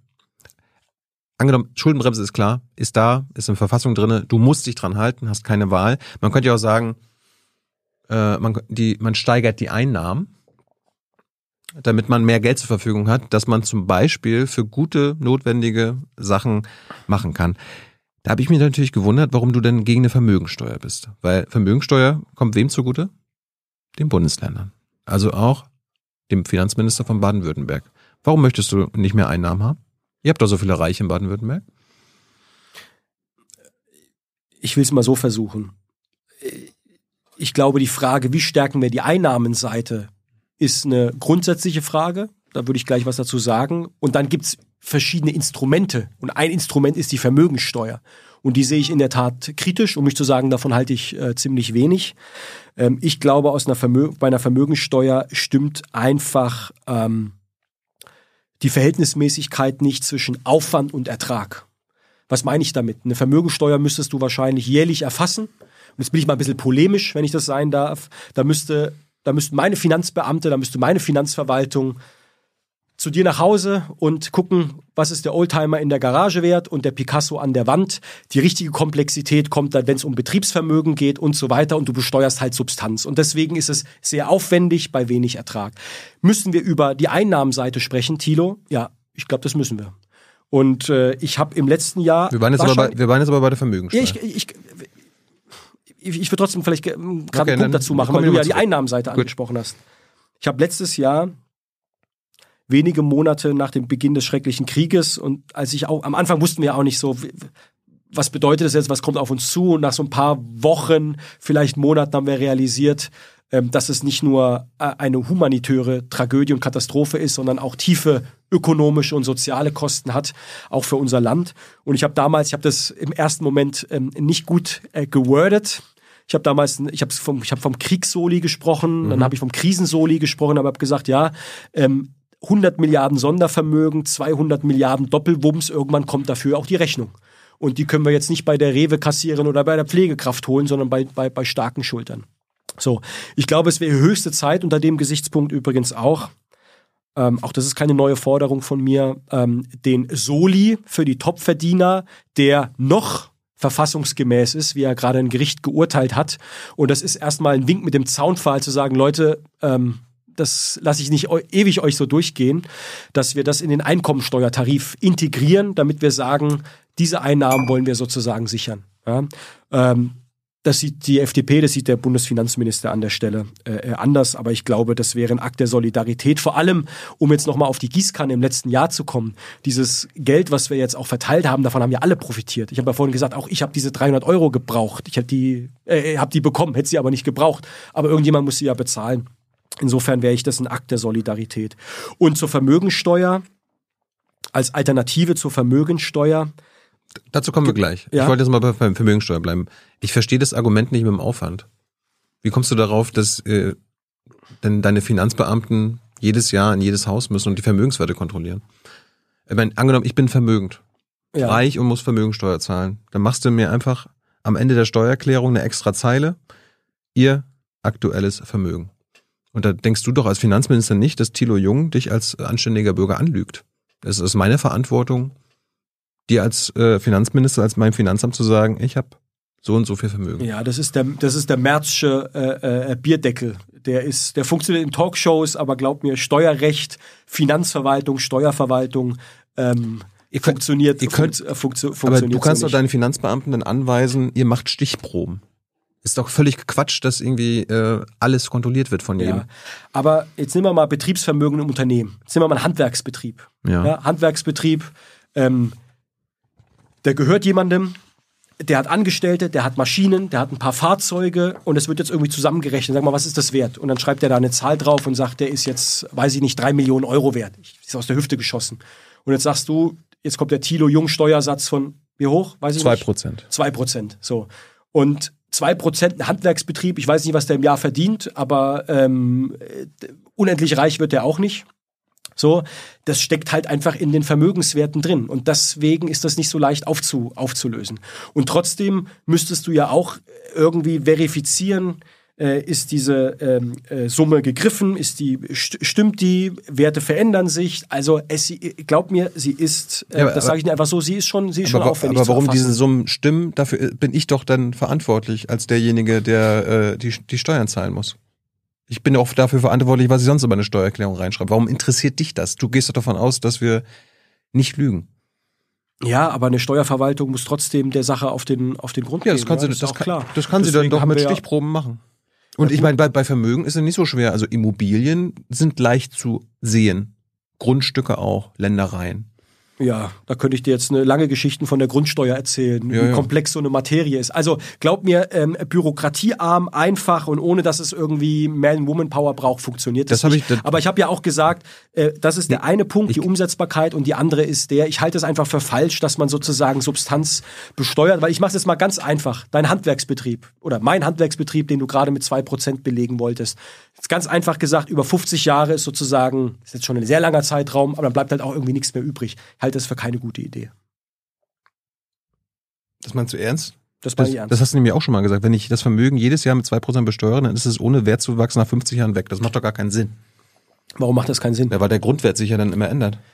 Ja, äh, aber, aber äh, fehlt dann irgendwann eine größere Lücke? Und dann sagt der Handwerker jetzt, jetzt muss ich, jetzt muss ich aber meinen eigenen, eigenen Betrieb, das eine Auto muss ich jetzt verkaufen, weil das kann ich jetzt ähm, äh, nicht mehr halten, weil ich muss dem Finanzamt so und so viel Euro über, überweisen. Aber wenn das Auto kein nicht mehr rausrücken kann, kann ich die Aufträge nicht mehr machen. Also setze ich zwei Leute vor die Tür. Äh, Tilo, ich habe ja vorhin gesagt, es gibt ja Alternativen zur Vermögensteuer. Ich habe mich ja gar, gar kein Problem, mich damit auseinanderzusetzen. Aber von dem Instrument, das ist mir klar. Ich, von aber, dem Instrument halte ich wenig. Aber das ist doch kein Argument. Das ist doch falsch, was du sagst. Wenn, das, wenn, wenn ich das Vermögen jedes Jahr mit 2% besteuere, dann ist es ohne Wertzuwachs nach 50 Jahren weg. Das ist falsch. Den, ja, aber guck mal, jetzt, ist, jetzt kommen wir zum spannenden Punkt. Wenn ich den Ursprungswert nehme, die 100% und mich auf die beziehe, dann ist nach 50 Jahren null. Gibst du mir recht, ja oder nein? Nein. Natürlich. Wenn ich mich auf die Ursprungsgröße ähm, äh, beziehe. Nach einem, nach einem, also wenn wir Jahr 1, Jahr 0 ist 100 Prozent ja. äh, meines Vermögens. Zwei Prozent muss ich Vermögenssteuer zahlen. Dann habe ich nächstes Jahr 98. So, wenn, jetzt, wenn wir davon ausgehen, dass es keinen Wertzuwachs gibt, Zinsen und bla bla bla und ich nicht gut gewirtschaftet, dann bin ich bei 98. Das ist die, neue, die neue 98, aber das neue 100 Prozent, richtig? Ja, das, das wollte ich dir, das wollte ich, es nein, nein, nie nein, bei Null enden. Das wollte ich, nein, das wollte ich dir gerade erklären. Wenn wir uns die Bezugsgröße von sozusagen dem Anfangsstadium anschauen, mhm. die 100 Prozent, und uns darauf immer wieder mit den 2 Prozent beziehen, mhm. dann wären wir nach 50 Jahren bei Null. So, jetzt sagst du aber, naja, wir müssen ja die neue Ausgangsgröße anschauen. Und die neue Ausgangsgröße heißt genau das, der Finanzbeamte muss sich anschauen, was ist das jetzt nochmal wert. Glaubst mir, das Modell fliegt nicht und das ist jetzt auch sehr, wir sind jetzt sehr, wir sind jetzt sehr theoretisch, wir sind sehr theoretisch unterwegs. Fakt ist, ich bin politisch davon überzeugt und da gibt es glaube ich auch nicht richtig und falsch. Ich gönn dir deine Meinung. Du kannst ja, du kannst sagen, Daniel, ich teile deine Meinung nicht. Deine Meinung ist absolut legitim. Ja, aber dein Argument aber war falsch. Aber ich Nein, mein Argument war nicht falsch. Mein Argument dass du Substanz besteuerst und über, auf die Dauer diese Substanz immer weniger wird. Sie muss ja nicht bei Null bleiben, aber dass du quasi einen Betrieb kaputt machst, das muss dir ja wohl irgendwie einleuchten. Mit zwei Prozent ja? meinen Betrieb kaputt? Das war da früher auch das, nicht so, als Vermögensteuer das, gab. Das, das, das, das, kommt drauf, das kommt drauf an. Kennst, kennst du einen Betrieb von früher, man gab ja bis Mitte der 90er, gab es ja Vermögensteuer, dass irgendein Betrieb deswegen äh, kaputt gegangen ist? Müsste es ja gegeben haben, oder? Das weiß ich nicht. Und wenn, wenn, wenn wir jetzt mal dein Argument mit dem Aufwand nehmen. Angenommen, wir hatten jetzt genau andersrum in Deutschland. Wir äh, besteuern nicht Einkommen, sondern wir besteuern Vermögen. Ne? Das, das Geda Gedankenspiel. Ja, ja. Wir, äh, und wir würden jetzt über eine Besteuerung von Einkommen reden. Da würden doch die gleichen sagen, Daniel, ey, das ist so ein krasser Aufwand.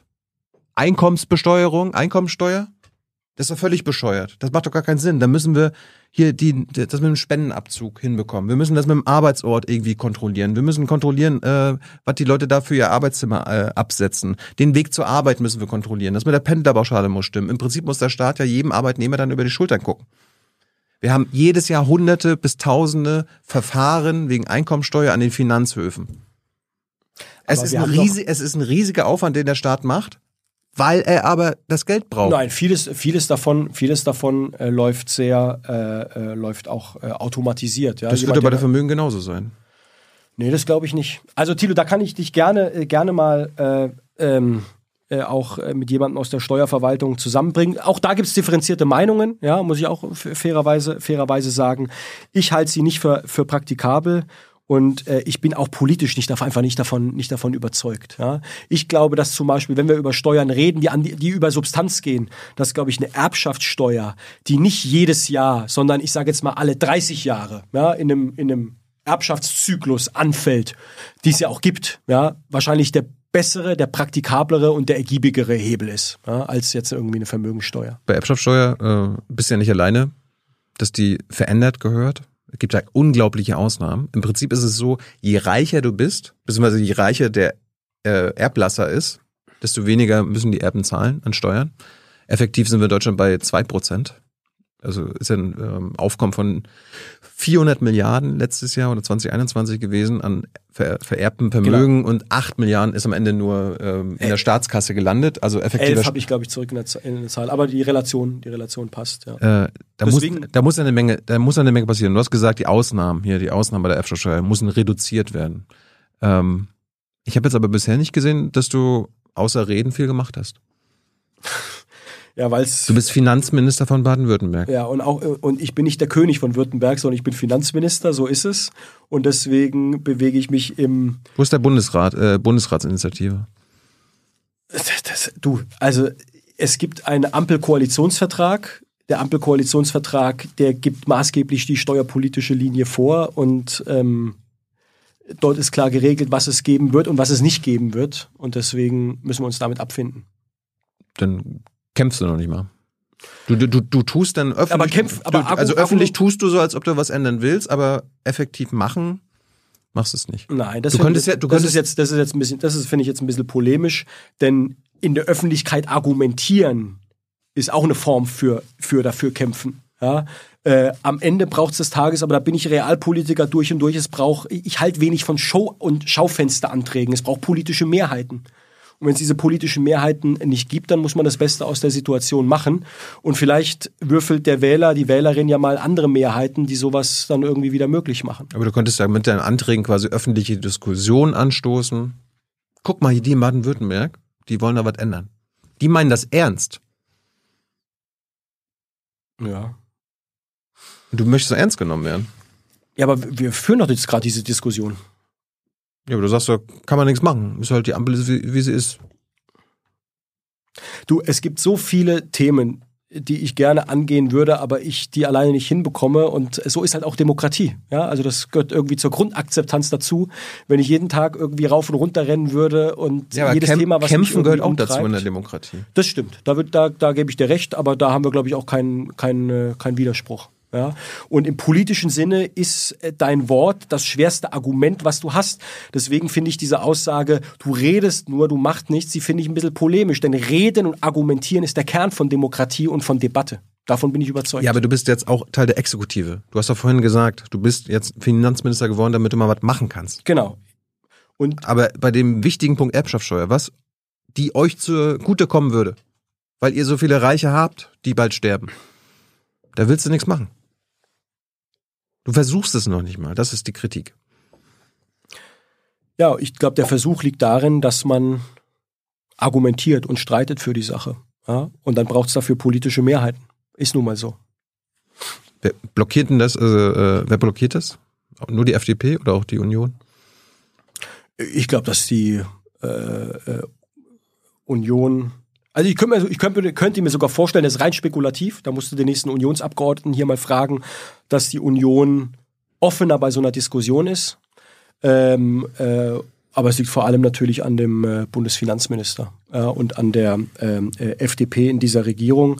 Und es ist nun mal so, Pacta sunt servanda, der Koalitionsvertrag äh, ist die Grundlage. Ja. Jetzt gibt es gute Argumente der Zeitenwende. Das ist auch mein, mein Punkt, den ich immer wieder mache. Diese Finanzpolitik, die wir uns da aufgeschrieben haben. Ich habe das ja mitverhandeln äh, dürfen, diesen Finanzteil. Ähm, ist vor der Zeitenwende. Ich glaube, dass sich Zeiten sich seitdem geändert haben. Und deswegen ähm, will ich nochmal den Punkt aufgreifen. Ähm, weil du sagtest, kämpfen und argumentieren. Ich war letztes Jahr, drei, vier Monate nach dem Kriegsbeginn, wahrscheinlich der erste und vielleicht auch, ich will nicht der einzige, aber der wenigen in Exekutivverantwortung, vielleicht auch noch im Amt des Finanzministers, die gesagt haben, Leute, diese Rechnung wird teuer. Wir brauchen sowas wie einen Soli für starke Schultern, äh, weil das Sondervermögen, der Doppelwumms, all diese Gelder, die können wir jetzt ja nicht einfach nur in die Zukunft schieben und sagen, sollen halt mal andere abtragen, sondern da braucht es auch eine soziale Korrektur. So, ist jetzt bislang nicht äh, gefruchtet, aber gekämpft und argumentiert habe ich dafür schon. Aber ich kann mich jetzt nicht dahinsetzen und irgendwie ärgern und jeden Tag auf neue diesen Test, äh, diesen, diesen diese Initiative irgendwie starten, sondern man muss natürlich auch Mehrheiten in der Demokratie respektieren. Mhm. Ich glaube, das gehört irgendwie auch zum demokratischen Konsens dazu. Da fällt mir ein, kennst du den Koalitionsvertrag der Ampel? Da ist ausgerechnet beim Thema Erbschaftssteuer haben sie da eine Menge Raum gelassen, damit man da was ändern kann. Also da ist doch euer Hebel. Das wäre mir jetzt neu. Ja, guck mal rein. Hast du es da? Nee, ich hab's jetzt nicht da.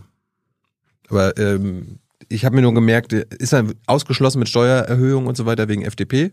Aber beim Thema Erbschaft haben sie da eine Ausnahme gemacht. Da steht nichts drin. Ähm, anderes Thema.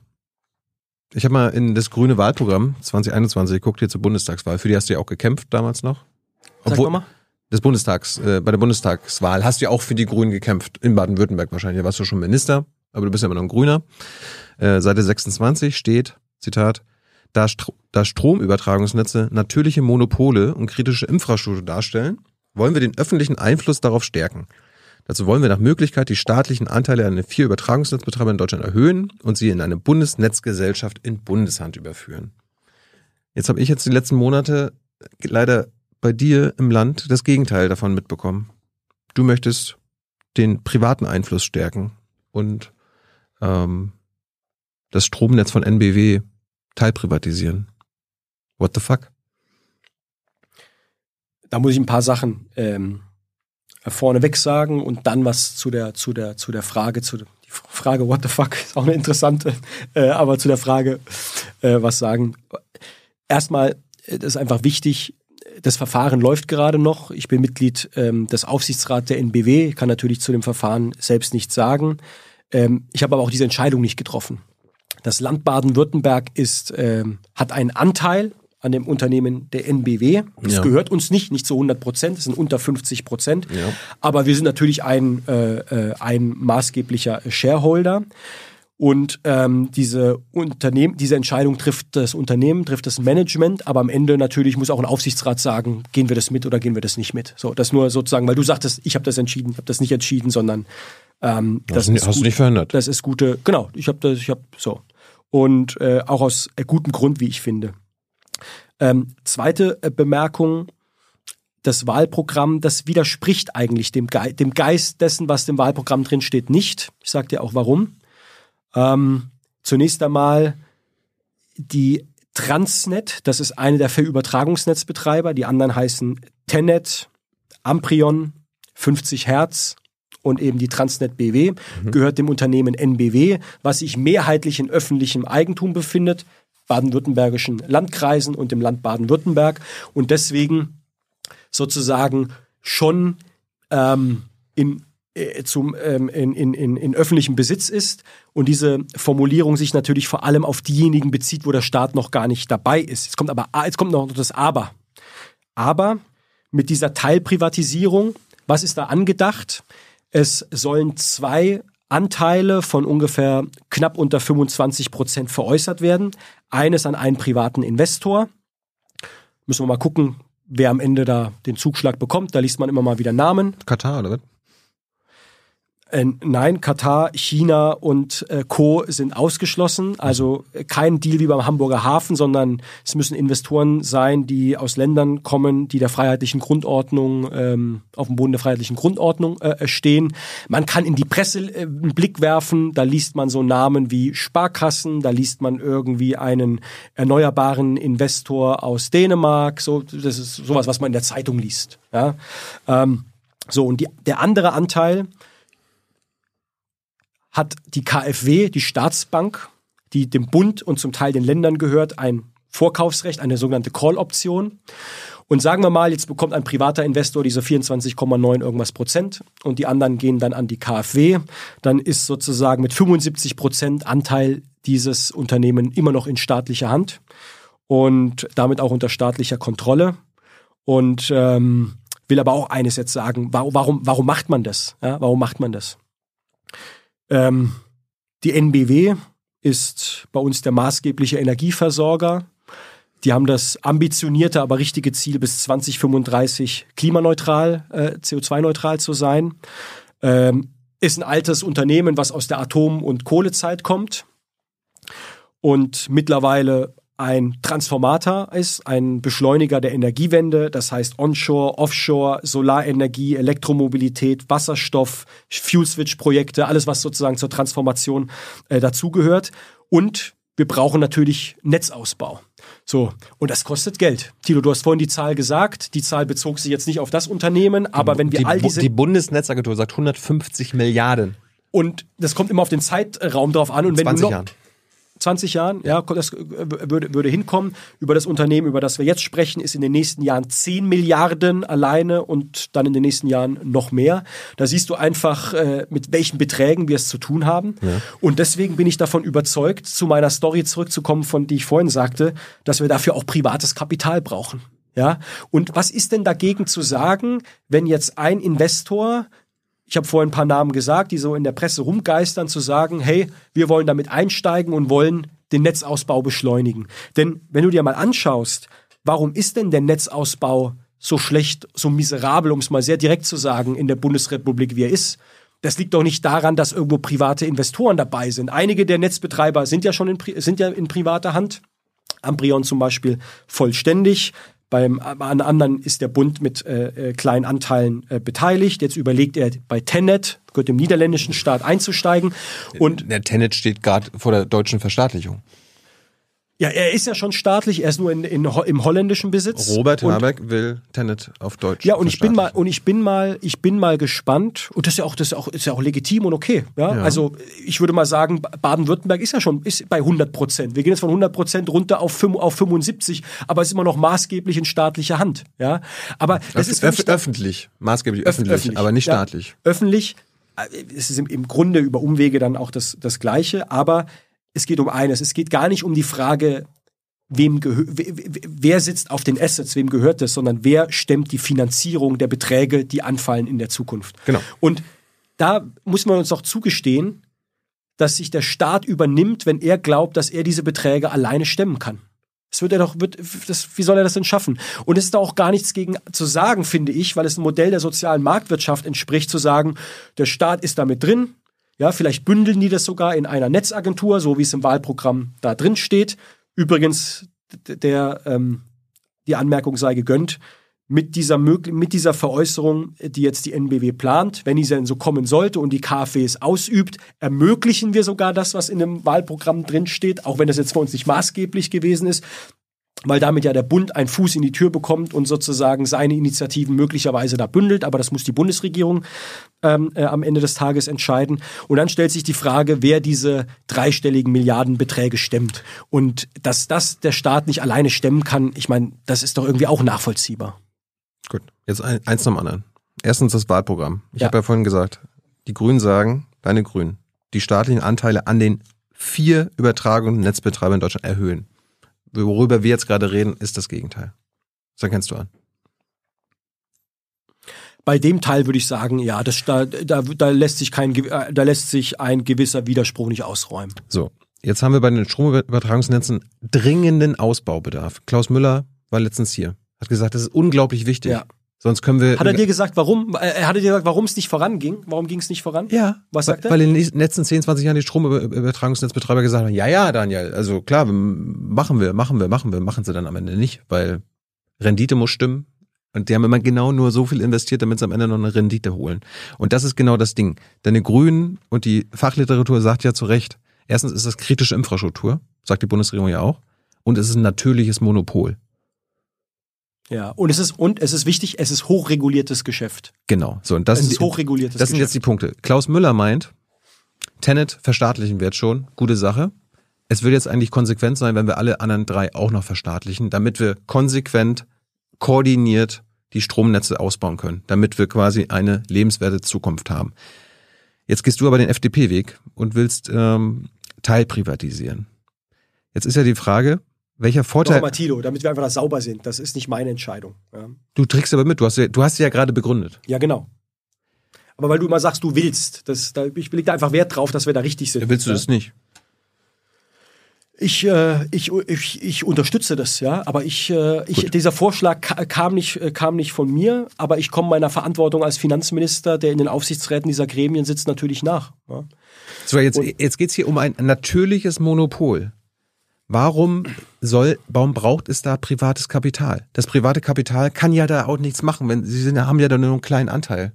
Die können nicht ihre Effizienzgedanken mit einbringen, weil die Regeln, die Gesetze, die Ausbausachen macht der Bundestag, also das, was, was gemacht werden muss. Äh, die können ihr Know-how nicht mit einbringen. Warum braucht es Kapital? Also äh, privates Kapital, weil das private Kapital braucht ja, muss ja auch eine Rendite erwirtschaften. Mit einem natürlichen Monopol und kritischer Infrastruktur. Was du Ja, möchtest. Übrigens staatliche Investitionen auch, weil wir müssen Zinsen bezahlen. Die Zinsen steigen äh, aktuell. Also genau das ist, glaube ich, der Trugschluss zu sagen, einfach der Staat kann unlimitiert Schulden äh, machen. Ich Aber glaube, wir- aber wir- funktioniert. wir aber müssen- ich will, ich will konkret drauf Wir müssen doch die, will- Rendite, will- dann die Rendite mitbezahlen. Womit wird die Rendite des privaten Investors finan äh, erwirtschaftet? dass die Rendite machen wollen, das ist doch, also ich meine, das, die sind jetzt, die sind jetzt nicht von der Wohlfahrt und, und engagieren sich deswegen. Das ist ja wohl irgendwie klar, ja. Aber ähm, äh, äh, noch einmal, ähm, das, ich, ich, also eines ist, ein, auf eines bin ich sehr gespannt. Und das meine ich wirklich so, also äh, weil ich wirklich drauf gespannt bin, wenn dieser Deal mit Tenet klappt. Und noch einmal, ich glaube, es wird nicht verstaatlicht, sondern es wandert vom niederländischen Staat in die Hände des deutschen Staats. Nennen wir es quasi Und- Verstaatlichung. Und, und dort hohe Investitionssummen in den nächsten Jahren, Jahrzehnten anfällt.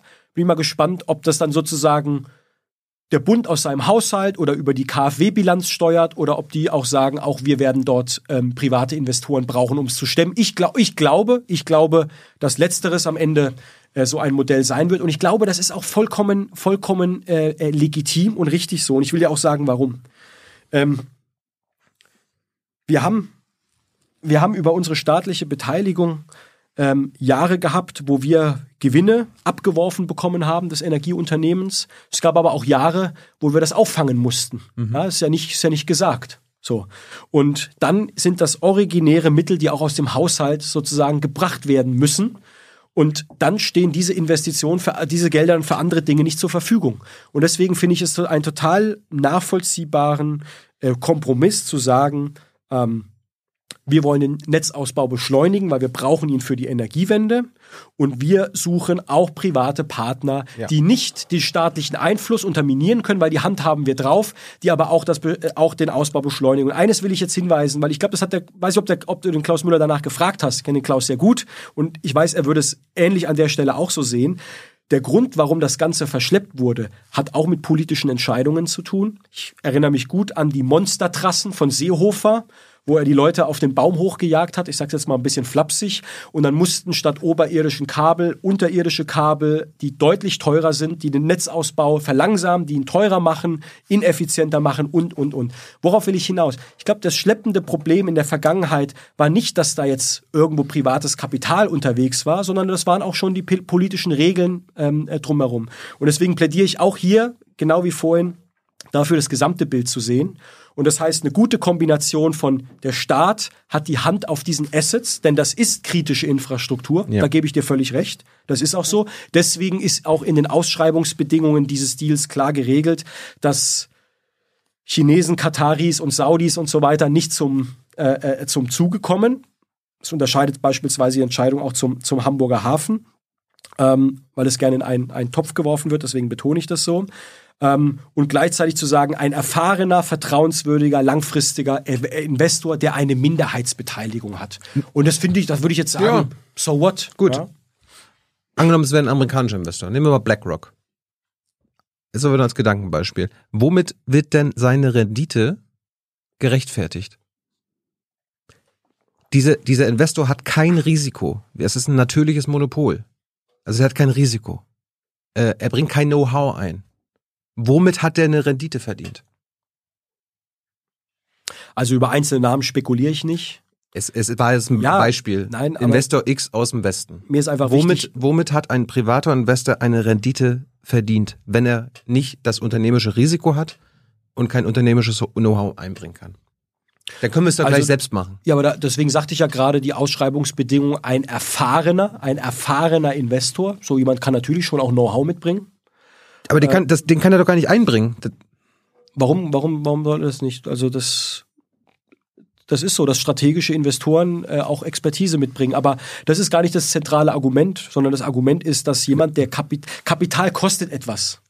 So, Kapital kannst du gerade, jetzt steigen die Zinsen, ich sag mal, die kannst du jetzt risikolos beim Land Baden-Württemberg, indem du beim Finanzminister eine Anleihe kaufst, anlegen und kriegst dafür halt irgendwie, weiß ich nicht, aktuell zwei drei Prozent.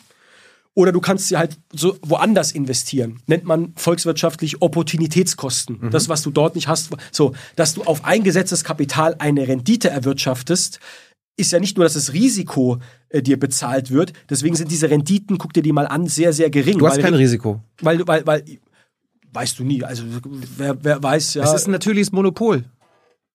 Die Stromnetze. Es Ja, aber ist es- kein Risiko. es gibt immer ein Risiko, ja, es ist genau, genau, und, und sei es, dass, ich weiß nicht, ein Blitz einschlägt, ja, aber mir geht's gar nicht um die, um die Details, mir geht's ums Grundsätzliche, wenn du, wenn du als Investor Geld in die Hand nimmst und sie investierst, bekommst du dazu eine Rendite. Das ist keine Überrendite, das ist regulierter, regu, regulierter Bereich und das kannst du halt sagen. Aber das ist doch nicht gerechtfertigt. Das ist so das Problem.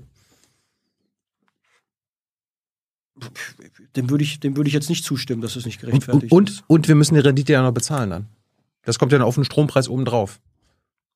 Weil ihr das Teil privatisiert habt. Die Rendite muss ja finanziert werden. Nein, der Strom wird deswegen nicht teuer. Den, da, da gibt, den Zusammenhang gibt es nicht. Aber ähm, du sprichst einen anderen Punkt an. Irgendwo muss die Alternative wäre ja gewesen, der Staat kauft es und der Staat müsste sich dann irgendwie Geld leihen, muss ja auch Zinsen darauf zahlen, Zinsen bezahlen, um, um äh, die Gewinne zu refinanzieren. Das ist linke Tasche, rechte Tasche. Also von daher, da hat der Steuerzahler auch nichts, äh, nichts von. Das ist ja, das ist auch ein Punkt, ähm, warum nicht einfach NBW übernehmen und quasi ähm, das Ding selber machen, verstaatlichen. Hat ja nichts mit Schulden machen zu tun. Ja, aber es ist ein Energieunternehmen, das gehört uns jetzt zu fast 50 Prozent. Ja, warum nicht 100 Prozent? Dann können wir entscheiden, was passiert. Hat ja nichts mit dem Schulden und Schuldenbremse Warum zu tun. sollten wir, warum sollten wir das tun? Weil, warum, Weil, weil wir dann einen Teil der kritischen Infrastruktur und der Energiewende äh, in der Hand haben. Aber die NBW ist in den letzten zehn Jahren, also warum hat das Land Baden-Württemberg dieses Unternehmen? Ein Ministerpräsident namens Stefan Mappus hat in einer, ich sag's jetzt mal flapsig, Nacht- und Nebelaktion Ja. dieses ähm, äh, Unternehmen gekauft. Jetzt haben wir es. Äh, und wir haben in den, was heißt wir? Wir als Anteilseigner, vor allem das Unternehmen selbst, hat sich in den letzten 10, 12 Jahren unheimlich modernisiert und transformiert. Und da hat es gereicht, dass das Land Baden-Württemberg einen Minderheitsanteil, äh, äh, also Minderheitsanteil heißt unter 50 Prozent hat. Es gibt doch gar keinen Grund, dass wir jetzt sagen, so, der andere Anteilseigner ähm, sind ähm, äh, die Landkreise äh, aus Oberschwaben am Bodensee und das ist eine gute, äh, ein gutes Modell, so wie wir es haben. Also es gibt gar keinen Grund, weil es schon zu allergrößten Teilen in öffentlicher Hand ist. Deswegen muss das Land das auch nicht das Unternehmen nicht verstaatlichen. Gerade ein Zeichen bekommen, dass ich langsam zum Schluss kommen soll. Ähm, können wir noch fünf Minuten extra machen? Klar. Ich habe noch zwei kleine Themen. Jawohl. Und dann kommt Maurice mit den Zuschauerfragen. Wenn du Schlagzeilen wie diese hier siehst, ich äh, gib sie dir mal, dass euer tolles Autounternehmen aus Baden-Württemberg, Mercedes, Milliardengewinne macht und trotzdem auf Kurzarbeit zurückgreift. Also Mercedes macht Milliardengewinn und braucht trotzdem Staatshilfen. Wie kann das sein? Das ist ja nie, von wann ist das? Das ist von 23, relativ aktuell. Vor zwei Diese Wochen. Über, genau, die, Das, also Diese- das macht Mercedes seit der Pandemie, seitdem über, es genau, diese gibt. Überschrift hat man bei unterschiedlichen Unternehmen ja auch in der Pandemie immer wieder gelesen. Ähm, äh, gut finde ich, gut finde ich das nicht. Will aber auch eines sagen, ähm, was ein bisschen zeigt, wo der Kern des Problems liegt. Denn Kurzarbeitergeld ist ja nicht, das ist ja nicht die Staatskasse, sondern das sind Beiträge, die Unternehmen über Jahre auch geleistet haben, genau für so eine Situation, die jetzt eintritt. Kann man diese Regeln ändern? Kann man die strenger machen? Ja, das kann man, kann man sicherlich. Aber ähm, ich sag mal so, das sind, glaube ich, keine Nachricht, keine, keine, keine Headlines, die man gerne liest, weil sie natürlich auch äh, verständlicherweise auf äh, ähm, äh, Kopfschütteln äh, stoßen. Aber das stimmt ja nicht, was du sagst. Also, das sind ja keine Versicherungsleistungen. Das Geld für Mercedes und Kurzarbeit kommt aus dem Bundeshaushalt. Die Bundesagentur muss jedes Jahr nachmelden, wie viel Geld sie extra braucht, damit sie die Kurzarbeit finanzieren kann. Aktuell sind es, letztes Jahr waren 12,5 Milliarden extra, die diese von Lindner brauchten. Aktuell brauchen sie wieder 7,4 Milliarden extra. Das ist die, ja, das hat mag dein, sein. Du, das hat, ist die, hat deine eigene grüne Bundestagsabgeordnete mitgeteilt, Ekin Diligus. Das ist Staatshilfe. Korrekt? Wenn der, wenn der Bund die Kurzarbeit finanzieren muss, dann ist das Staatshilfe. Mercedes macht Milliardengewinne, schüttet Boni und Dividenden aus und bekommt Staatshilfe? Da sind wir schon wieder beim What the fuck. Ja, deswegen habe ich ja gerade gesagt, das äh, trifft auch auf Unverständnis. Aber die Regeln lassen sich ja, die Regeln kann man sicherlich anpassen. Kämpfst du dafür? Da muss ich jetzt fairerweise sagen, dass ähm, das sicherlich beim, beim Arbeitsministerium, äh, beim Bundesarbeitsministerium liegt. Das sind ja Bundeszuschüsse. Damit jetzt nicht meine unmittelbare Baustelle ist, aber da mache ich mich gerne schlau. Ähm, Ist, ob das was, ob das, ob das was ist, was man anpassen kann. Ich glaube allerdings, dass es nicht so einfach ist, dass du diese Gelder, die du jetzt gerade in die Staatskasse, äh, aus der Staatskasse heraus definiert hast, in die Bundeskasse, genau mache ich die sind, ich, das dahin, macht die die, da, die, Bundesregierung. da, die da äh, hinlaufen, muss ich mir anschauen. Ja, weiß ich jetzt nicht. Ist das unmoralisch und ungerecht? es ist auf jeden Fall nicht die, die feine englische Art. Ja. Sprichst du mal mit Daimler darüber? Denen geht's so krass gut, dass sie Milliardengewinne machen, Boni ausschütten, Dividenden und Aktionäre beglücken und dann sich Staatsknete noch holen. ja, kann ich den Vorstand gern mal drauf ansprechen, wenn ich ihn die- mal wieder treffe. Ist die Au- Autoindustrie eigentlich in, in Baden-Württemberg grüner nachhaltiger als in Niedersachsen und Bayern? Weil da sind ja die Grünen an der Macht. die Entscheidungen über die Flotten, über die Technologien, über die Autos, die trifft das Management, die trifft ja jetzt nicht der Ministerpräsident von Baden-Württemberg. Ähm, wir sind stolz, dass wir eine ähm, gute Autoindustrie bei uns haben. Auch die haben sich auf den Weg gemacht. Da wird ja lange auch drüber diskutiert, warum erst so spät und so weiter. Ich glaube, es ist in unserem Interesse, weiterhin auch eine starke Industrie zu haben. Sie muss nachhaltig sein, das ist klar. Das gilt für alle, für alle, Untern alle Unternehmen dort. Es ist ja nicht nur Daimler, die wir haben, es ist äh, äh, Audi und ähm, äh, Porsche. Und äh, es hängt unheimlich viel Wertschöpfung dran. Also der Länderfinanzausgleich, mit dem wir vorhin das Gespräch begonnen haben, von dem auch da in Mecklenburg-Vorpommern beispielsweise profitiert, das haben wir natürlich auch ähm, der Schaffenskraft von erfolgreichen Unternehmen ein Stück weit zu verdanken. Ich habe mich nur gefragt, Kretschmann ist jetzt, du nicht, aber Kretschmann seit zwölf Jahren an der Macht in Baden-Württemberg, was das Ergebnis jetzt von dem grünen Kuschelkurs ist mit der Autoindustrie. Also Also wo sehen die Leute, dass wenn die Grünen an der Macht sind, sich wirklich was tut? Bei der Autoindustrie doch nicht. Ja, aber also zunächst einmal, die Autoindustrie äh, in Baden-Württemberg hat sich enorm transformiert in den letzten Jahren. Ja, Verbauen sie keine, bauen sie keine Verbrenner mehr? also jedenfalls äh, ist das Doch. ist der bald ist der bald Geschichte. Es gibt äh, äh, jetzt in unterschiedlichen Größenklassen äh, Elektrowagen Ja. in der ersten, zweiten, zum Teil dritten Generation. Ähm, will aber auch eines sagen. Es ist ja jetzt nicht so, dass die Landespolitik, ich bin stolz, Landespolitiker zu sein, aber wir fällen nicht die Entscheidungen, die Global Player ähm, äh, in Vorstandsetagen äh, machen. Dafür ist die Regulierung vor allem europäische Ebene und auf Bundesebene relevant. Aber eines ist ganz klar, äh, der Ministerpräsident hat sehr früh einen strategischen Dialog mit der Autoindustrie ins Leben gerufen, hat über die Themen Elektromobilität, über die Themen Infrastruktur, über die Themen, damit wir das Soziale nicht vergessen, Weiterbildung und wie wir auch sozusagen Fachkräfte in der Zulieferindustrie, die noch am Verbrenner hängen, das hat ja auch sonst soziale Konsequenzen, wenn die einfach wegfallen, wie wir das zusammendenken. Und deswegen würde ich sagen, eindeutig, dass man an der Stelle auch den grünen Footprint von grüner Landespolitik auch in der Autoindustrie durchaus äh, sehen kann. Mein letztes Thema ist nochmal, ähm, du warst ja im Wirecard-Untersuchungsausschuss, nicht im Cum-Ex-Untersuchungsausschuss, richtig? Also als du im Bundestag noch warst. Genau, Cum-Ex war, Cum-Ex war im Bundestag vor meiner Zeit. Aber hast du mitbekommen, was Cum-Ex war? Größter Steuerraub der Geschichte. Ja, Jetzt ist natürlich interessant, bin ich natürlich auch äh, vom Hocker gefallen, dass auch die deutschen Landesbanken dort mitgemacht haben, unter anderem die LBBW. LBBW hat äh, das Land Baden-Württemberg um 166 Millionen Euro beraubt. Ähm, das heißt, eure eigene Bank, die gehört ja euch, äh, die, eure eigene Bank hat gegen euch selbst gearbeitet, indem sie äh, Milliarden an Aktientrades, das muss ja, das steckt ja dahinter, äh, gemacht haben äh, und euch Steuergeld geraubt haben. Warum ist bisher niemand in Baden-Württemberg vor Gericht gelandet? Cum-Ex ist, äh, genau wie du sagst, ein Riesensteuerraub, organisiertes Verbrechen, wenn du so willst, in der Finanzindustrie äh, äh, gewesen. Ähm, übrigens, weil du den Untersuchungsausschuss angesprochen hast, Gerhard Schick, ehemaliger Bundestagsabgeordneter, der, glaube ich, seine Verdienste gemacht hat und viele Regierungen unterschiedlicher Couleur auch vor sich hergetrieben hat, zu gutem, aus, aus, gutem, aus gutem Grund, mhm. der das Thema angetrieben und mit aufgedeckt hat. Mhm äh, und auch dazu gesorgt hat, dass man diese Schweinerei abschaltet. Ähm, dem gebührt da, glaube ich, auch viel, viel Dank und natürlich auch ganz viel Behörden, auch einer engagierten Staatsanwaltschaft in Köln und so weiter. Und äh, dass da viele Banken, auch Landesbanken mitgemischt haben, das ist Teil der Aufarbeitung.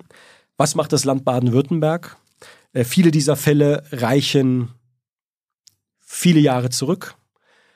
Es gilt das Steuergeheimnis auch für mich, deswegen werde ich mich zu einzelnen Fällen ähm, äh, nicht äußern. Aber ich kann sagen, Baden-Württemberg hat sehr konsequent reagiert, indem wir Vorläufigkeitsvermerke ähm, sozusagen ausgestellt haben. Was heißt das? Diese Straftaten können nicht verjähren. Mhm. Und ich kann dir versichern, dass Steuerbehörden, dass die Justiz alles in der Macht stehen dafür tun, jeden Euro zurückzufordern, der uns, und zwar ob das eigene Banken oder fremde Banken sind, auch wieder zurückzufordern. Das ist, glaube ich, selbstverständlich. Und äh, ich will es aber nochmal betonen. Und deswegen ähm, ist da auch schon einiges passiert. Große Fälle laufen über die Staatsanwaltschaft in, äh, in Köln. Andere liegen auch bei uns. Das stimmt, es läuft ein bisschen schleppend, ähm, was die Aufklärung angeht. Aber das ist jetzt nicht irgendwie politischer Unwillen, sondern es hat wirklich auch was mit Kapazitäten äh, äh zu tun. Wir sind da auch, ich als Finanzminister mit meiner Kollegin im Justizministerium im Austausch, aber wir sind zuversichtlich, dass nicht nur das Geld wiedergeholt wird, sondern dass dann auch diejenigen, bei denen ganz klar ist, dass dort Schweinereien begangen wurden, dann auch sich äh, ihrem Urteil, ihr, ihrem, ja, so einem Urteil vor, vor Gericht stellen müssen. Kann es sein, dass es immer noch Verantwortliche in der LBBW gibt, die damals schon dabei waren? Davon gehe ich nicht aus. Weißt du das? Bist du dir sicher? Äh, sicher kann man nicht sein, aber äh, ich kann zu einzelnen konkreten Fällen nichts sagen, aber ich bin ziemlich zuversichtlich dahingehend. Wir reden ja nicht über Namen, das, wir reden über die LBBW, die als Institution euch beschissen hat. Uns alle beschissen hat. Ausgeraubt hat. Sind da in dieser Institution LBBW, die euch gehört, ich, immer noch Thilo, Verantwortliche ich nenn, dabei? Ich, Thilo, ich, nenne, ich nenne, ich rede nicht über einzelne, ähm, das frage ich ja nicht. über einzelne Institutionen. Ich kann nur eines sagen, dort, wo wir, ich sage es ganz grundsätzlich, dort, wo wir als Land Beteiligungen haben und es möglicherweise solche Vorfälle gegeben hat, bin ich ziemlich zuversichtlich, dass niemand mehr in Verantwortung ja. ist, der damals äh, dran beteiligt Aber ist. Aber LBBW gehört euch komplett? Nein. Ja, oder äh, maßgeblich? Und ihr, wir wissen, Sie haben ja, Sie haben ja selber freiwillig 100 Milliarden Euro zurückgezahlt. Da werden wahrscheinlich Berichte und Namen. Millionen wahrscheinlich, meinst 100 du? 100 Millionen, Entschuldigung. Kernfrage, letzte Frage ist, hat sich dann irgendwas, hast du irgendwas an der Kontrolle der LBBW geändert, damit sowas nicht wieder passieren kann? Äh, die maßgeblichen, ich meine, ich bin 2021, da war Cum-Ex, ich will nicht sagen kalter Kaffee, der ist immer noch, der ist immer noch brühwarm, aber dort wir, sozusagen. Wir haben gerade darüber geredet, dass noch nicht alles durch so, ist. Genau, aber sozusagen die große öffentliche äh, Auseinandersetzung hat stattgefunden und deswegen äh, bin ich dankbar, auch aufgrund, auch meine Vorgängerin, aber auch andere Akteure, die dort mitgemischt haben, übrigens auch das aktuelle Management, sehr engagiert dabei gewesen sind, äh, äh diese Schweinerei mit aufzuarbeiten. Cum-Ex ist ja mittlerweile verunmöglicht worden, aber es gibt ja immer wieder neue ähm Leider, leider sind, leider sind ähm, ähm, Steuerbetrüger äh, sehr kreativ. Dafür habe ich vor zwei Jahren auch ein Portal gelauncht, weil ich finde, Steuergerechtigkeit ein wichtiges Thema ist. Wir reden ja gerade übrigens auch über Whistleblower-Schutz. Auch das war ein bisschen mein Learning aus der Wirecard-Affäre, wo jemand sich an die Finanzaufsicht gewandt hat, aber irgendwie keiner wollte auf ihn hören. Das Thema müssen wir ernster nehmen. Äh, deswegen hat uns die EU zu Recht ja angeklagt, äh, äh, äh, äh, hat ja ausgesagt, sie klagt möglicherweise gegen Deutschland, weil ja. die Union das Thema Whistleblower-Schutz aufgehalten hat. Ähm, und äh, ich glaube, dass wir auch im Bereich Steuergerechtigkeit unserer Verantwortung nachkommen müssen. Wurde damals ordentlich verprügelt von der Bild-Zeitung und von vielen anderen, aber ich glaube, es ist trotzdem eine richtige Sache, Anlaufstellen zu schaffen, damit wir Dinge wie Cum-Ex oder auch andere äh, Steuerstraftaten denen auch ernsthaft nachgehen müssen, Aber um das es, Geld zu haben. Aber ist es mittlerweile unmöglich für deine Landesbank, dass sie nochmal den Eigentümer uns bescheißt? Kriminelle Energie ist nie auszuschließen, ja. Kriminelle Energie, und ich rede noch, noch einmal, ich rede nicht über einzelne Institute, aber ich werde auch oft die Frage gestellt, so, ist ein, wäre Wirecard heute noch mal möglich? Wir haben die Aufgabe, die Regeln so zu machen, um das Risiko zu minimieren. Aber natürlich ist im Bereich Steuerbetrug, im Bereich Geldwäsche, im Bereich Terrorismusfinanzierung, Krypto, Riesenthema, könnten wir auch einen ganzen Podcast äh, zu machen. Leider auch ganz viel kriminelle Energie, sich dieser Instrumente zu bedienen. Und wir haben die Aufgabe, die Spreu vom Weizen zu trennen. Also es gibt weiterhin viel Arbeit für uns. Daniel, das war's. Danke für deine Zeit. Ich hoffe, du wurdest angenehm gegrillt, so wie du das gewünscht hast. Habe ich gestern gesehen auf Instagram. Medium.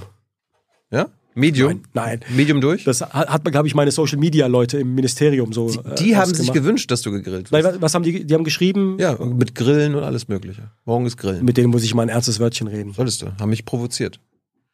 Nein. Daniel. Ich fand es ein gutes Gespräch. Vielen Dank. Vielen Dank für deine Zeit. Jetzt kommt Maurice mit den Zuschauerfragen. Halt dich bitte kürzer. Ja. So, hi. Äh, Im Chatwort äh, Grüß dich. Grüß dich. Fleißig diskutiert, wie das immer so ist. Äh, die besten Antworten sind hier, die kurzen, die knackigen, weil da kommen möglichst viele Zuschauer dran und wir kommen schnell durch. Äh, fangen wir mal an mit einer Frage, äh, die im Chat mehrmals aufkam. Könntest du dir vorstellen, äh, Nachfolger von Kretschmann zu werden, Ministerpräsident? Ich bin sehr zufrieden mit der Aufgabe, die ich mache. Ich bin Finanzpolitiker durch und durch und deswegen ähm, mache ich keine, schmiede ich keine äh, Karrierepläne, äh, äh, Pläne, sondern bin sehr zufrieden mit der Aufgabe, die ich jetzt habe.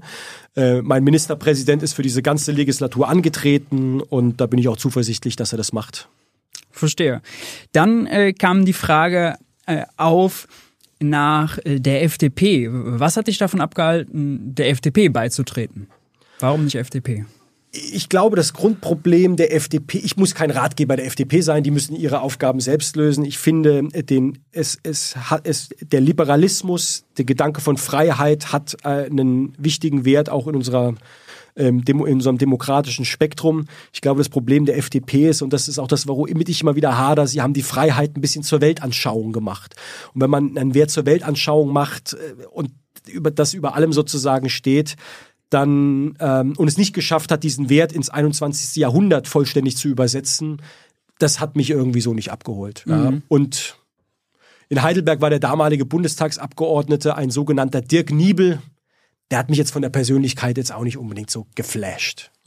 Jetzt hast du ja VWL studiert, eine äh, interessierte Nachfrage von mir dazu.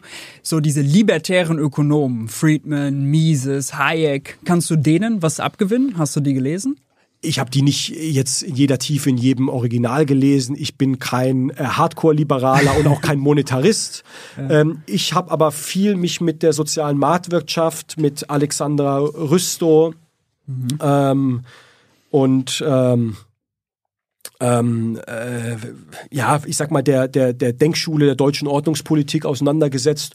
Äh, da ging es ja auch vor allem um die Frage, wie man Kartelle aufbricht, wie man Märkte richtig reguliert. Dem kann ich schon auch einiges äh, abgewinnen. Aber auch da gilt die Frage, wie schafft man das äh, in die ähm, Zukunft, in die oder in die Gegenwart besser gesagt zu übersetzen? Und ich glaube, auch da ist sicherlich ein Update nötig. Welcher Ökonom oder welche Ökonomin hat dich am meisten beeinflusst? Jetzt mal auch weg von sozusagen den Liberalen, jetzt könnte man ja auch den Keynes mit dazu nehmen.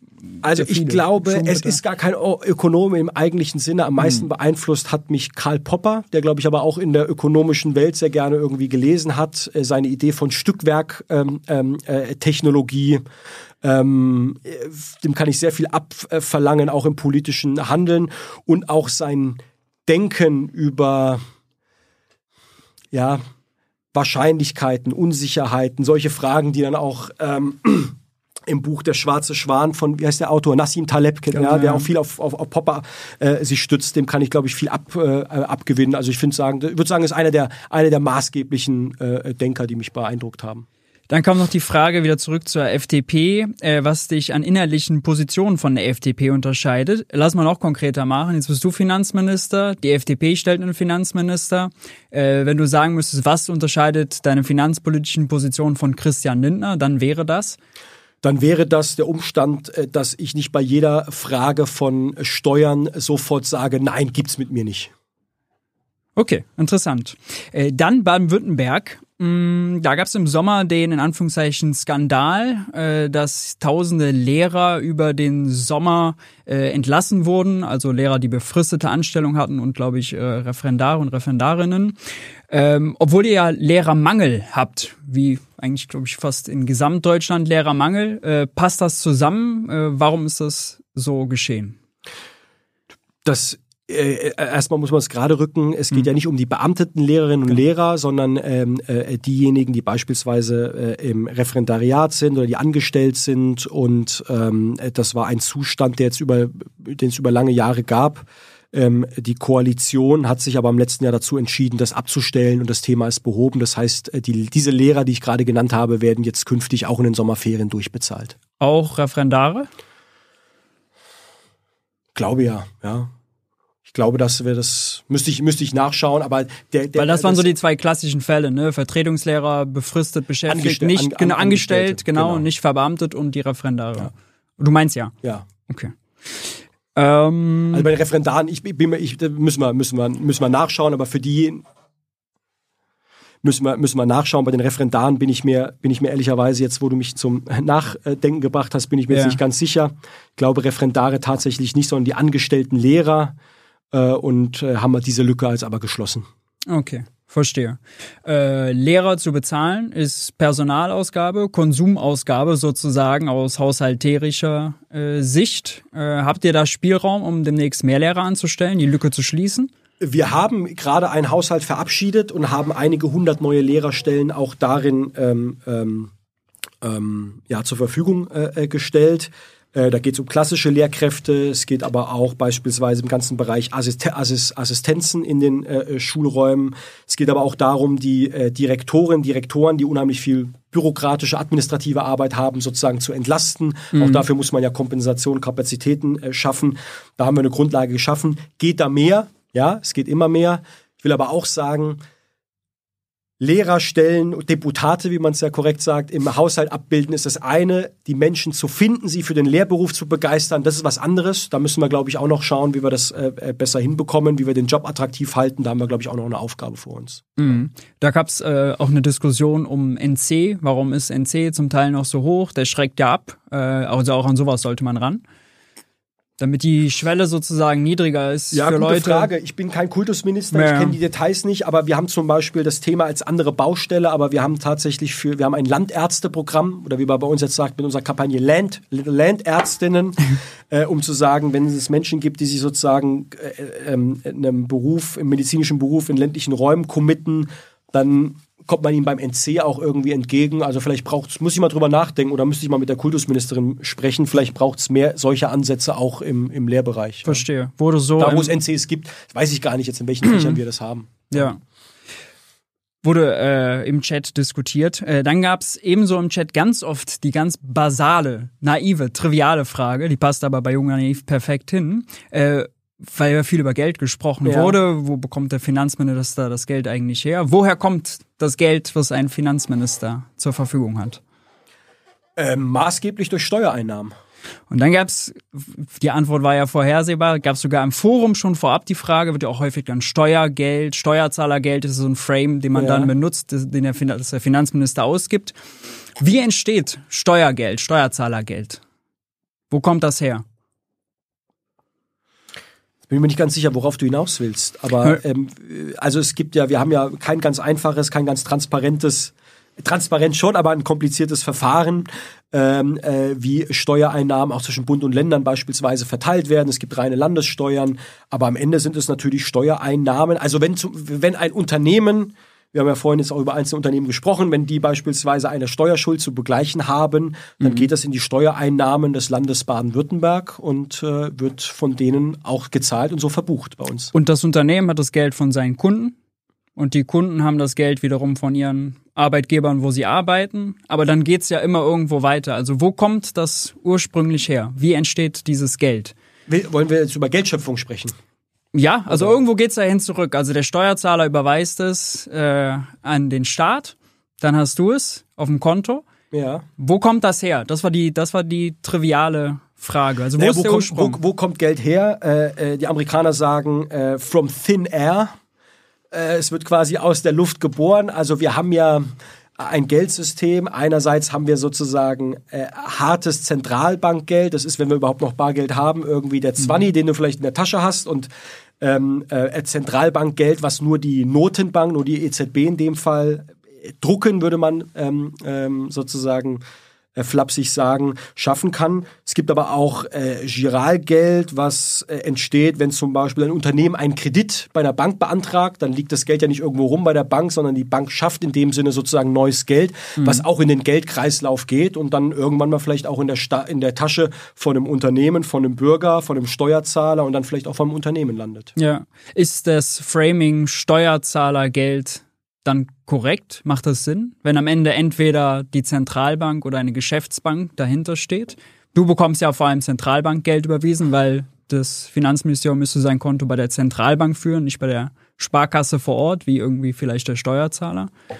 Was heißt das Framing? Weil das Ähm, heißt, das geht ja davon aus, dass es, dass es irgendwie knapp ist. Und wenn du sagst, Geld entsteht aus dem Nichts, dann steht dem ja erstmal keine Knappheit entgegen. Also es gibt Regulierung, klar und so. Ich glaube, daher rührt die, rührt die Frage. Ja, wir haben ja eher, also in der, in der Ökonomie geht es ja vor allem um Knappheit von Ressourcen, von Gütern und dem muss Ja. natürlich irgendwie ein monetärer Wert gegenüberstellen.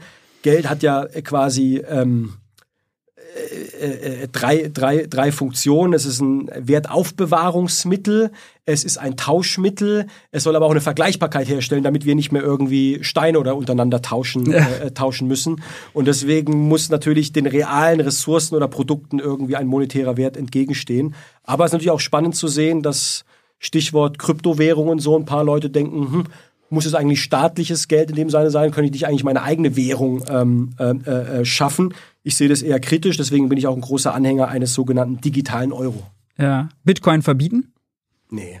Das ist jetzt weit. Aber, aber äh, Kryptowährungen ähm, regulieren, die üblichen Ansprüche wie an andere äh, Finanzströme auch, Geldwäsche, Terrorismusfinanzierung, Verbraucherschutz, Transparenz, die braucht es natürlich auch äh, im Kryptomarkt. Dafür lesen wir leider immer viel zu häufig noch von dem einen oder anderen Skandal oder ähm, äh, wie sagt man, Schneeballsystem, was es da durchaus gibt. Verstehe.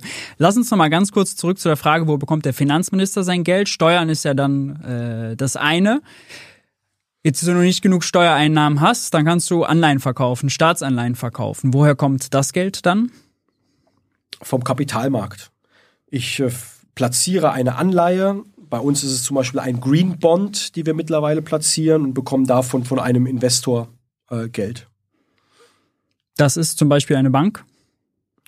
Das ist eine Bank, das ist eine Lebensversicherung, das kann auch mal ein Kleinanleger sein, ist äh, untypisch, aber vielleicht irgendwie ein Investmentfonds, der, der, der das macht. Ganz unterschiedliche Investoren. Verstehe. Aber am Ende ist es Geld der Bürger, was du dir sozusagen leist, würdest du jetzt sagen. Ja. Zu Ende gedacht. Ja. Okay. Ähm, du hast eben noch gesagt, die Frage passt jetzt dazu, Die Staats Schulden des einen sind die Vermögen des anderen. Das ist richtig, ja. Genau. Das ist äh, wichtig zu verstehen. Das äh, geht manchmal geht manchmal unter. Das stimmt. Das ist eigentlich eine einfache ökonomische Buchhaltung. Genau ist, genau, es ist eine Buchhaltung. Stimmt. Und bei uns steht Da dann, braucht man also gar wir, keine Theorie ja, sogar für. Wir Das haben ja, reine Buchhaltung. Wir sind ja kein Unternehmen. Thilo hat ja vorhin über äh, BWL und VWL sprechen wollen. Wir sind kein Unternehmen. Wir machen sogar mittlerweile eine Verm- Vermögensrechnung, aber wir machen keine Bilanz wie ein Unternehmen. Aber wären wir ein Unternehmen, dann würden die Schulden bei uns auf der Passivseite als äh, eine, äh, eine Verschuldung sozusagen, als eine Schuld äh, stehen. Und derjenige, der die Anleihe kauft, äh, bei ihm würde es auf der Aktivseite als Vermögensgegenstand sehen. Und das ist genau Buchhaltung, wie du sagst. Das heißt aber auch, äh, also wenn die Staatsschulden auf unseren Konten liegen, in der Privatwirtschaft, dann machen Staatsschulden die Privatwirtschaft finanziell reicher. Den Rein, Satz musst du nochmal sagen. wenn, wenn der Staat Schulden macht, mehr Schulden macht, neue Schulden macht, heißt das ja dann auch neue Vermögen in der Privatwirtschaft, neue Staatsanleihen, neue Ersparnisse, in welcher Form auch immer. Macht sie also die Privatwirtschaft finanziell reicher? Ja, aber das finde ich ein bisschen einseitig, denn der Staat profitiert ja wiederum auch von unternehmerischen Erfolgen, indem Steuereinnahmen beispielsweise äh, steigen. Und ich glaube, das mhm. ist sozusagen der normale Lauf von ökonomischen Zusammenhängen. Okay, äh, du hast eben noch über die Staatsfinanzen gesagt, die müssen tragfähig sein. Das war das Zitat. Da hat sich der Chat gefragt, was bedeutet tragfähig? Ich kann keine keine Größenordnung äh, sagen. Denn es gibt Länder, die haben sehr hohe Schulden, aber es ist tragfähig, weil das Land zukunftsfähig ist, weil es prosperiert, weil es eine junge Bevölkerung hat, weil es erfolgreiche Unternehmen hat. Es gibt andere Unternehmen, die hatten schon eine niedrige Staatsquote und trotzdem sind sie in irgendwie Turbulenzen bekommen. Also ich glaube, nur einfach zu sagen, das ist die, das ist die Grenze und mehr, mehr nicht, würde ein bisschen zu kurz äh, äh kommen. Ähm, und deswegen führen wir ja auch eine ganz spannende Diskussion gerade auf europäischer Ebene über den sogenannten EU-Fiskalpakt. Wie ja. sollen solche Regeln äh, ausgestaltet sein? Was würdest du sagen, wie sollen die EU-Schuldenregeln ausgestaltet sein? Die waren jetzt ja drei Jahre ausgesetzt, weil Krise. Äh, jetzt führen Sie die Debatte gerade darüber, wie sollen die in Zukunft äh, aussehen. Sind die zu eng? Sind die zu streng? Wie würdest du sie ändern? Ich glaube, das ist eine Form von der, der, der Sven Giegold, Staatssekretär aus dem Bundeswirtschaftsministerium, hat das mal mhm. schön zusammengefasst. Ich glaube, da kann ich mich gut hinter versammeln. Ich glaube, es braucht eine gewisse ähm, Flexibilisierung. Es gab ja davor eine sogenannte 1 regel also zu sagen, du musst auf die 60% Staatsverschuldung runterkommen und wenn du, wie bei Italien, wo liegt Italien? 130, 140 so, irgendwie so, so ne? dann ist ein Zwanzigstel davon jede Menge, das ist nicht leistbar. Das heißt, flexibilisieren an der Stelle und individuelle Pfade zum Abbau ähm, äh, haben. Und es kommt es aber, aber auch, sage ich mal, ein glaubwürdiges Instrument, denn bislang war es ja auch ein bisschen so Papiertiger. Ja? Also deswegen glaube ich, eine, eine, eine gute Mischung aus individuelle Ansätze, je nach Land, über das wir sprechen, und andererseits auch einen ein, ein glaubwürdiges Regime, was dann sozusagen auch das Monitoring mhm. ähm, ähm, äh, unternimmt. Da haben wir ja tatsächlich feste Schuldengrenzen. Also sagen wir ja, alles, was über 60 Prozent Staatsschulden ist, ist regelwidrig. Das sind mittlerweile, ich glaube, 16 EU-Staaten. Muss wo, man auch, die, wo kommt die eigentlich her? Die war auch damals, ich will nicht sagen willkürlich, aber die war halt die ist gewürfelt. Ja, die genau, ja. Es gibt ja den berühmten Ökonomen Rogoff, der man ausgerechnet hat bei 90 Prozent. Dann würde es danach äh, kritisch werden und dann Ra Reinhard Rogoff. Genau, genau. Ja. Und dann hat ihn irgendein Schüler, irgendein Student hat ihn hat, hat sein Excel nachrechnen wollen, hat genau. gesagt, du hast einen Rechenfehler drin, das stimmt ja. nicht ganz. Genau, ja. Passiert auch einem Top-Wissenschaftler. Ja, aber sollte man die Grenze nicht pragmatischerweise dann hochsetzen, weil 60, selbst in Deutschland liegt ja sogar drüber mit 70 und wenn Italien bei 130, 140 steht, die Franzosen auch über 100, die Griechen bei 180, ist ein muss man das vielleicht hochsetzen? Gehört das zum Pragmatismus mit dazu? Vielleicht gehört das mit dazu. Das weiß, muss ich mich näher mit beschäftigen. Ich glaube tatsächlich, eine, also irgendeine Zahl wirst du am Ende irgendwie brauchen. Du brauchst irgendwie einen Konsens. Ob einige dieser Länder auf absehbare Zeit bei diesen 60 Prozent landen, da darf man berechtigterweise mal ein Fragezeichen dran machen. Daraus die Schlussfolgerung sagen, dann lass uns doch die 60 killen, wäre jetzt vielleicht auch ein bisschen schnell, aber das ist sicherlich Teil der Diskussion, die da geführt wird. Mhm. Äh, dann gab es dazu noch die Frage im Chat, äh, wie fändest du ein EU-Finanzministerium, ein EU-Finanzminister? Du hast eben sogar gesagt, du wärst bereit, sogar für Europa Kompetenzen, Kompetenzen abzugeben. abzugeben. Genau. Also daran habe ich jetzt unmittelbar noch nicht gedacht. Ich, ich vielleicht zwei Teile einer Antwort. Erstens, es gibt zuständig, äh, es gibt Themen ähm, wie beispielsweise Geldwäsche, wo wir, glaube ich, einfach auch eine bessere Vernetzung gerade auf europäischer Ebene haben. Ähm, da kann die Landespolitik, da kann die Bundespolitik alleine auch einiges machen. Gerade auch Deutschland ist, glaube ich, nach wie vor auch ein beliebtes, beliebter Ort, was Geldwäsche angeht. Wir brauchen aber auch eine bessere, eine, eine europäische Harmonisierung, Koordinierung, Vernetzung bei dem Thema, vor allem im Finanzbereich. Es gibt ja auch den nicht finanziellen Bereich. Spielhöllen und Gastronomie mhm. und was es mhm. sonst noch so gibt, Immobilienbereiche ähm, äh, und so weiter. Da wäre, glaube ich, eine stärkere europäische Rolle und es wird ja auch über die AMLA, ne, die äh, Anti-Money Laundering Agency, mhm. gibt es ja eine, eine, eine, politische Diskussion, wo die ähm, ähm, äh, sitzen soll. Ich glaube, da gibt es einiges zu tun. Ein Finanzministerium im Sinne von ein Budget verteilen, haben wir ja eigentlich schon in der Kommission, in dem der Finanzrahmen, ähm, äh, wie es heißt, für alle, alle paar Jahre dort zusammengestellt ähm, äh, äh, wird der erste Schritt, den wir ja gerade führen, ist vor allem sozusagen originäre eigene Einnahmen für die Europä auf, auf Ebene der Europäischen mhm. Union ähm, äh, zu schaffen. Es gab mal die Diskussion über die Digitalsteuer, die ist jetzt über die Mindeststeuer mhm. äh, ein Stück weit wieder äh, ins Hintertreffen geraten. Ähm, das sind solche Ansätze, glaube ich, wo man auch legitimerweise drüber nachdenkt, braucht es eigene steuerliche Einnahmen auf, auf Ebene der EU. Plastiksteuer wurde, glaube ich, auch mal auf EU-Ebene diskutiert. Da gibt es jetzt sogar was, was äh, die Länder, glaube ich, die, die äh, Mitgliedstaaten jetzt umsetzen müssen. Ich glaube, es ist in Deutschland eine Milliarde. Plastiksteuer findest du gut, findest du nicht gut? Ja, ich glaube, dass das ein Anreiz ist, als ich vorhin von Kreislaufwirtschaft gesprochen habe, äh, sowas, ähm, äh, sowas zu, massen, zu machen, Anreize zu setzen, dass wir fossile, dass wir, Ressource, äh, dass wir ressourcenintensive äh, Produkte ähm, ähm, dahingehend auch in Wirtschafts... Also erstmal, dass wir sorgsam mit ihnen umgehen, aber auch gleichzeitig sie wieder irgendwie in Wirtschaftskreisläufe zurückbefördern. Da braucht es, glaube ich, noch ein paar intelligente Recycling-Systeme. Und ich glaube, mit monetären Anreizen kriegt man ein bisschen was hin. Interessant. Ähm, dann äh, hattet ihr eben über die Entlastungsmaßnahmen gesprochen. Du hast es als Gießkanne ja kritisiert, auch vorher schon. Du hast dann genannt zum Beispiel die 300 Euro Energiepreispauschale, du hast den Tankrabatt kritisiert gesagt, äh, du bräuchtest das natürlich nicht, weil man als Landesfinanzminister auskömmlich verdient. Da braucht man das nicht noch oben drauf. Dann kam ein bisschen die Frage auf, es gab ja auch das sogenannte Inflationsausgleichsgesetz. Das ist bei der Einkommenssteuer eine Anpassung. Ist das auch Gießkanne? War das auch falsch? Ich habe das so kommentiert damals, dass ich gesagt habe, in normalen Zeiten, ähm, weil die kalte Progression ja wirklich äh, und zwar bis weit auch in den Bereich von äh, niedrigen und von mittleren Einkommen sich hineinfrisst, ähm, äh, dass dort Tarife angepasst werden müssen, aber in normalen Zeiten. Und wir hatten keine normalen Zeiten im letzten Jahr. Ich glaube, man hätte auch gut begründen können zu sagen, wir verschieben den Tarif bei kleineren, mittleren Einkommen und äh, bei hohen Einkommen nicht so sehr. Es gab dann einen anderen äh, Vorschlag, der hat auch mehr gekostet. Das, das ist halt äh, so, konnte ich mich jetzt irgendwie nicht, nicht durchsetzen. Auch das irgendwie akzeptiere ich Aber ähm, hätte man sicherlich auch anders lösen können. Deswegen, ich würde sagen, kalte Progression ist etwas, was man in normalen Zeiten einfach angehen muss. In diesen Zeiten des ökonomischen Stress, wo wir auch ein bisschen die soziale Balance stärker noch in den Blick hätten nehmen müssen, wäre das auch anders gegangen. Mhm.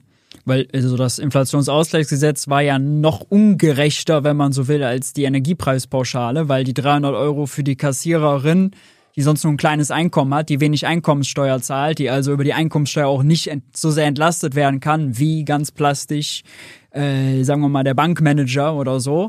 Ähm, In absoluten Zahlen ist es genauso, ja. Ja. Also es geht ja so Also da wäre die Energiepreispauschale sogar gerechter gewesen als das Inflationsausgleichsgesetz. Ja, und, und, und das will ich vielleicht nochmal sagen. Im Lehrbuch ist das so, dass man sagt, bei den 300 Euro über die Einkommensteuererklärung ist es so, dass beim Finanzminister dann 170 Euro ankommen und bei jemandem, der ähm, beispielsweise überhaupt keine Steuern bezahlt, weil er ein niedriges Einkommen hat oder gar kein Einkommen, die vollen 300 behalten darf. Insofern ist das gut. Mhm. Aber jetzt kommt es aber, in den Finanzbehörden haben ganz schön viele Leute diese Einkommensteuererklärung mit abgewickelt und zeigt auch den, den Stand der Digitalisierung, der besser werden muss.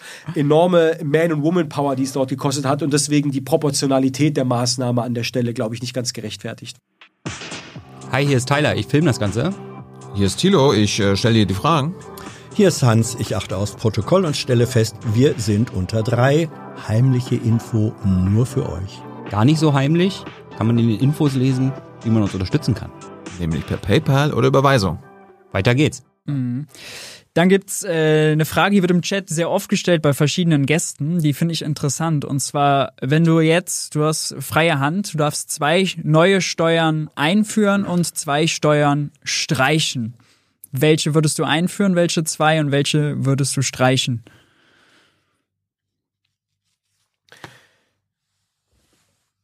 Ich würde, ich würde das eintauschen in, ein, in, einen, in einen Wunsch. Ich finde, es wäre eigentlich höchste Zeit, und ich weiß, ich bin, ich bin Realist, ich, aber ich darf auch mal träumen, dass wir eine, eine transparente, einheitliche Mehrwertsteuer haben, die im Ernährungsbereich und bei Dingen des täglichen Bedarfs einen ermäßigten Satz hat. Von mir aus auch die Unterscheidung Obst und Gemüse und Alkohol und Fleisch und alles, was nicht unbedingt sein muss, ähm, zu einem regulären Satz und, und alles andere zu einem regulären Satz, weil es blickt irgendwie kein Mensch mehr durch.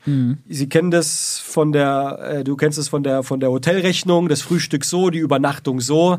Und natürlich ist das System immer wieder auch anfällig für Lobbyismus, weil jeder für seine Sonderinteressen wirbt und sagt, ich bin aber ganz besonders. Äh, Und ich glaube, wenn wir das hinbekommen würden, und das ist eigentlich nicht unmöglich, ja, das ist ja keine Rocket Science, ich glaube, da hätten wir steuerpolitisch uns schon einen kleinen Gefallen getan. Dann eine Steuer einführen, würdest du, würdest du es auch? Ich weiß gar nicht, ob es eine neue, wir haben so viele Steuern, ich glaube. Also Vermögenssteuer haben wir jetzt eben gelernt, äh, bist du kein Fan davon? Ja, ich glaube, ich würde eher an, Steuer, äh, an Steuern rangehen, die es schon gibt. Ich habe ja vorhin auch gesagt, zum Beispiel den Soli, der noch verfassungskonform ist, den in den Einkommensteuersatz zu integrieren, wäre wahrscheinlich äh, angemessen ähm, angesichts dessen, dass der Staat letztes Jahr unheimlich viel Geld in die Hand genommen hat mit Gießkannenmaßnahmen, von denen alle profitiert haben. Und deswegen wäre es, glaube ich, auch ähm, ähm, nachvollziehbar, da was zu machen. Und das ist ja übrigens auch ein Vorschlag, den es in das Gutachten des Sachverständigenrates Geschafft äh, hat, geschafft ja. hat. Das ist ja auch nicht selbstverständlich. Und ich finde, auf die Wissenschaft kann man auf der Stelle auch ausnahmsweise mal gerne hören in der Politik. Das machen wir ja nicht immer. Das stimmt. Äh, dann gab es noch eine konkrete Frage, die passt jetzt dazu und Cem Özdemir hat das, glaube ich, auch äh, mal vorgeschlagen. Mehrwertsteuersatz auf Grundnahrungsmittel, der ist ja schon ermäßigt, 7%. Die EU erlaubt 0, sprich zu streichen. Cem Özdemir will das für Obst, Gemüse und Hülsenfrüchte. Man könnte Brot, Butter, Mehl, Fisch, Fleisch mit dazu nehmen.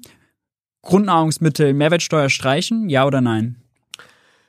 Ich habe ja eben durchblicken lassen, ähm, wenn wir bei der Mehrwertsteuer jetzt noch mehr äh, äh, löchrigen Käse produzieren. ähm, das weiß auch mein äh, äh, geschätzter Kollege und auch Freund Cem Özdemir, dass ich da ein bisschen anders drauf schaue. Ich wäre aber sofort dabei zu sagen, ähm, lass uns schauen, wie wir ein einheitliches System finden, wo Nahrungsmittel, wo vor allem gesunde Nahrungsmittel einen ermäßigten Satz bekommen und auch andere Dinge des täglichen Bedarfs, wenn wir es dafür auf der anderen Seite schaffen, dass wir viele andere Dinge, die wir jetzt ähm, äh, äh, subventionieren mit einem niedrigeren Satz wieder in den regulären hinbekommen. Ich glaube, da könnten wir uns treffen. Ich habe aber auch eines gesagt im letzten Jahr, als wir mit dem Tankrabatt kamen und mit, dem, mit der Senkung Mehrwertsteuer auf Gas, einem Gut, was knapp ist und was wir dann künstlich ver, ver, verbilligt haben, sozialpolitisch nachvollziehbar, aber aus der Anreizlogik natürlich ähm, eigentlich völlig Während der Preis aber ja ohnehin durch die Decke gegangen ist. Genau. Ne? Also es war jetzt nicht günstiger als vorher dadurch. Das stimmt, aber, aber auch das Signal der Politik zu sagen, da Zeit, ich glaube, ich glaube, wir arbeiten ja auch sehr stark mit Signalen. Und deswegen glaube ich, früher Gas- und Energiepreisbremse. Ich habe ja mit der Veronika Grimm einen Vorschlag dazu auch im Sommer gemacht und sie war dann die Vorsitzende der Gaskommission und dafür im Gegensatz viele andere Maßnahmen nicht machen und dann von mir aus auch die Lebensmittel so, ich glaube, das wäre, da wären wir besser gefahren als äh, so, wie wir es jetzt gefahren ist. Ist vergossene Milch nach vorne. Ich glaube, ich, ich glaube, Politik steht manchmal unter enormem Spanien macht das ja zum Beispiel mit der Mehrwertsteuer auf Grundnahrungsmittel. Die haben sie ja jetzt gestrichen als Die Entlastungsmaßnahme. machen die 0%? Das wusste ich nicht. Weil das EU-Recht, äh, weil das, Das EU erlaubt, jetzt erst ja, seit ja. April 22 erlaubt. Aber Mehrwertsteuer grundsätzlich auf Nahrungsmittel ist eigentlich ein bisschen bekloppt, oder? Weil die braucht ja jeder. Die zu besteuern, also teurer machen, heißt ja, die sind weniger bezahlbar für die Leute. Ist irgendwie eine schlecht, schlechte Idee vom Grundsatz, oder würdest du? Ja, zumindest ist die Mehrwertsteuer jetzt nicht die äh, Steuer, bei der wir groß an der Steuerschraube drehen sollten, weil diejenigen ähm, äh, in der Regel es vor allem trifft, die niedrige Einkommen haben und die vielleicht ihre Heizung, ihre Wohnung bezahlen müssen, heizen müssen und dann noch Lebensmittel und vielleicht Noch mehr als die Klamotten- Einkommenssteuer Klamotten Beispiel, bezahlen ja. und du natürlich dann sozusagen auf einmal einen regressiven Verlauf hast, was die Steuerbelastung angeht. Mhm. Das ist, glaube ich, nicht im Sinne des Erfinders. Kommen wir zur letzten Frage. Ähm, was tust du für schnelleren äh, Windkraftausbau in Bavü? Wurde sich im Chat gefragt. Wir haben eine Taskforce. Ähm, früher hätte man gesagt Arbeitskreis. Ich glaube, der, der Name ist nicht mehr sexy äh, im politischen. Eine Es Taskforce. gibt ja ein blödes. Sprichwort, Sprichwort ne? Wenn man mal ich- nicht weiter weiß. Ähm, wenn man nicht mehr weiter weiß, Gründet man einen Arbeitskreis. Und äh, wir haben eine Task, wir, wir haben, die, wir, haben der, wir haben die, versucht, die Philosophie mit Leben zu füllen, ähm, äh, einfach machen. Ja. Und haben eine Taskforce ins Leben gerufen, ähm, die sich angeschaut hat, wie können wir die Planung beschleunigen, wie können wir Bürokratie abbauen, wie können wir die Widerspruchsverfahren deutlich verkürzen. Äh, wir haben jetzt ähm, die Zeit wirklich ordentlich zusammen äh, äh, äh, gestampft. Ähm, deswegen ist es so, dass immer noch nicht die Windräder aus dem Boden sprießen, weil jetzt werden ja die eröffnet, die vor einigen Jahren geplant wurden. Aber mit Blick nach vorne bin ich zuversichtlich, dass wir auch mit der Unterstützung der Bundesregierung und der neuen Ausschreibebedingungen äh, den Knoten jetzt ähm, durchschlagen haben. Wir haben zwei Prozent der Flächen in Baden-Württemberg, vieles auch im Staatsforst, auch zur Verfügung gestellt und gesagt, explizit, da wollen wir mehr Windkraft und ich sage das, was ich vorhin auch gesagt habe, wir wollen Industriestandort bleiben. Wir werden immer Strom importieren. Baden-Württemberg ist ein energiehungriges Land, aber wir müssen schon auch unsere Aufgabe Zum nachkommen. Zum Beispiel aus MacPom, da schließt sich jetzt der Kreis für euch. Ja, und vielleicht in Zukunft auch äh, Energiepartnerschaften aus äh, Südeuropa, äh, Südeuropa oder aus Nordafrika, ähm, wenn wir über das Thema Wasserstoff sprechen. Aber selbstverständlich müssen wir auch unserer Verantwortung nachkommen. Und deswegen bin ich jetzt zuversichtlich, dass wir die richtigen Weichen gestellt haben, dass beim Windkraftausbau jetzt einfach ein bisschen mehr Tempo äh, äh, reinkommt. Daniel, vielen Dank für deine Zeit. Äh, das war viel Zeit und deine Antworten. Schön, dass du da warst. Äh, liebe Zuschauerinnen und Zuschauer, danke auch an euch. Ihr wisst, äh, diese Interviews gibt's nur dank eurer Unterstützung. Wer Junge Naiv im letzten Monat unterstützt hat, seht ihr jetzt im Abspann. Äh, bei finanzieller Beteiligung ab über 20 Euro werdet ihr dort nämlich namentlich erwähnt. Wir sind raus. Macht's gut. Bis zum nächsten Mal. Ciao, ciao.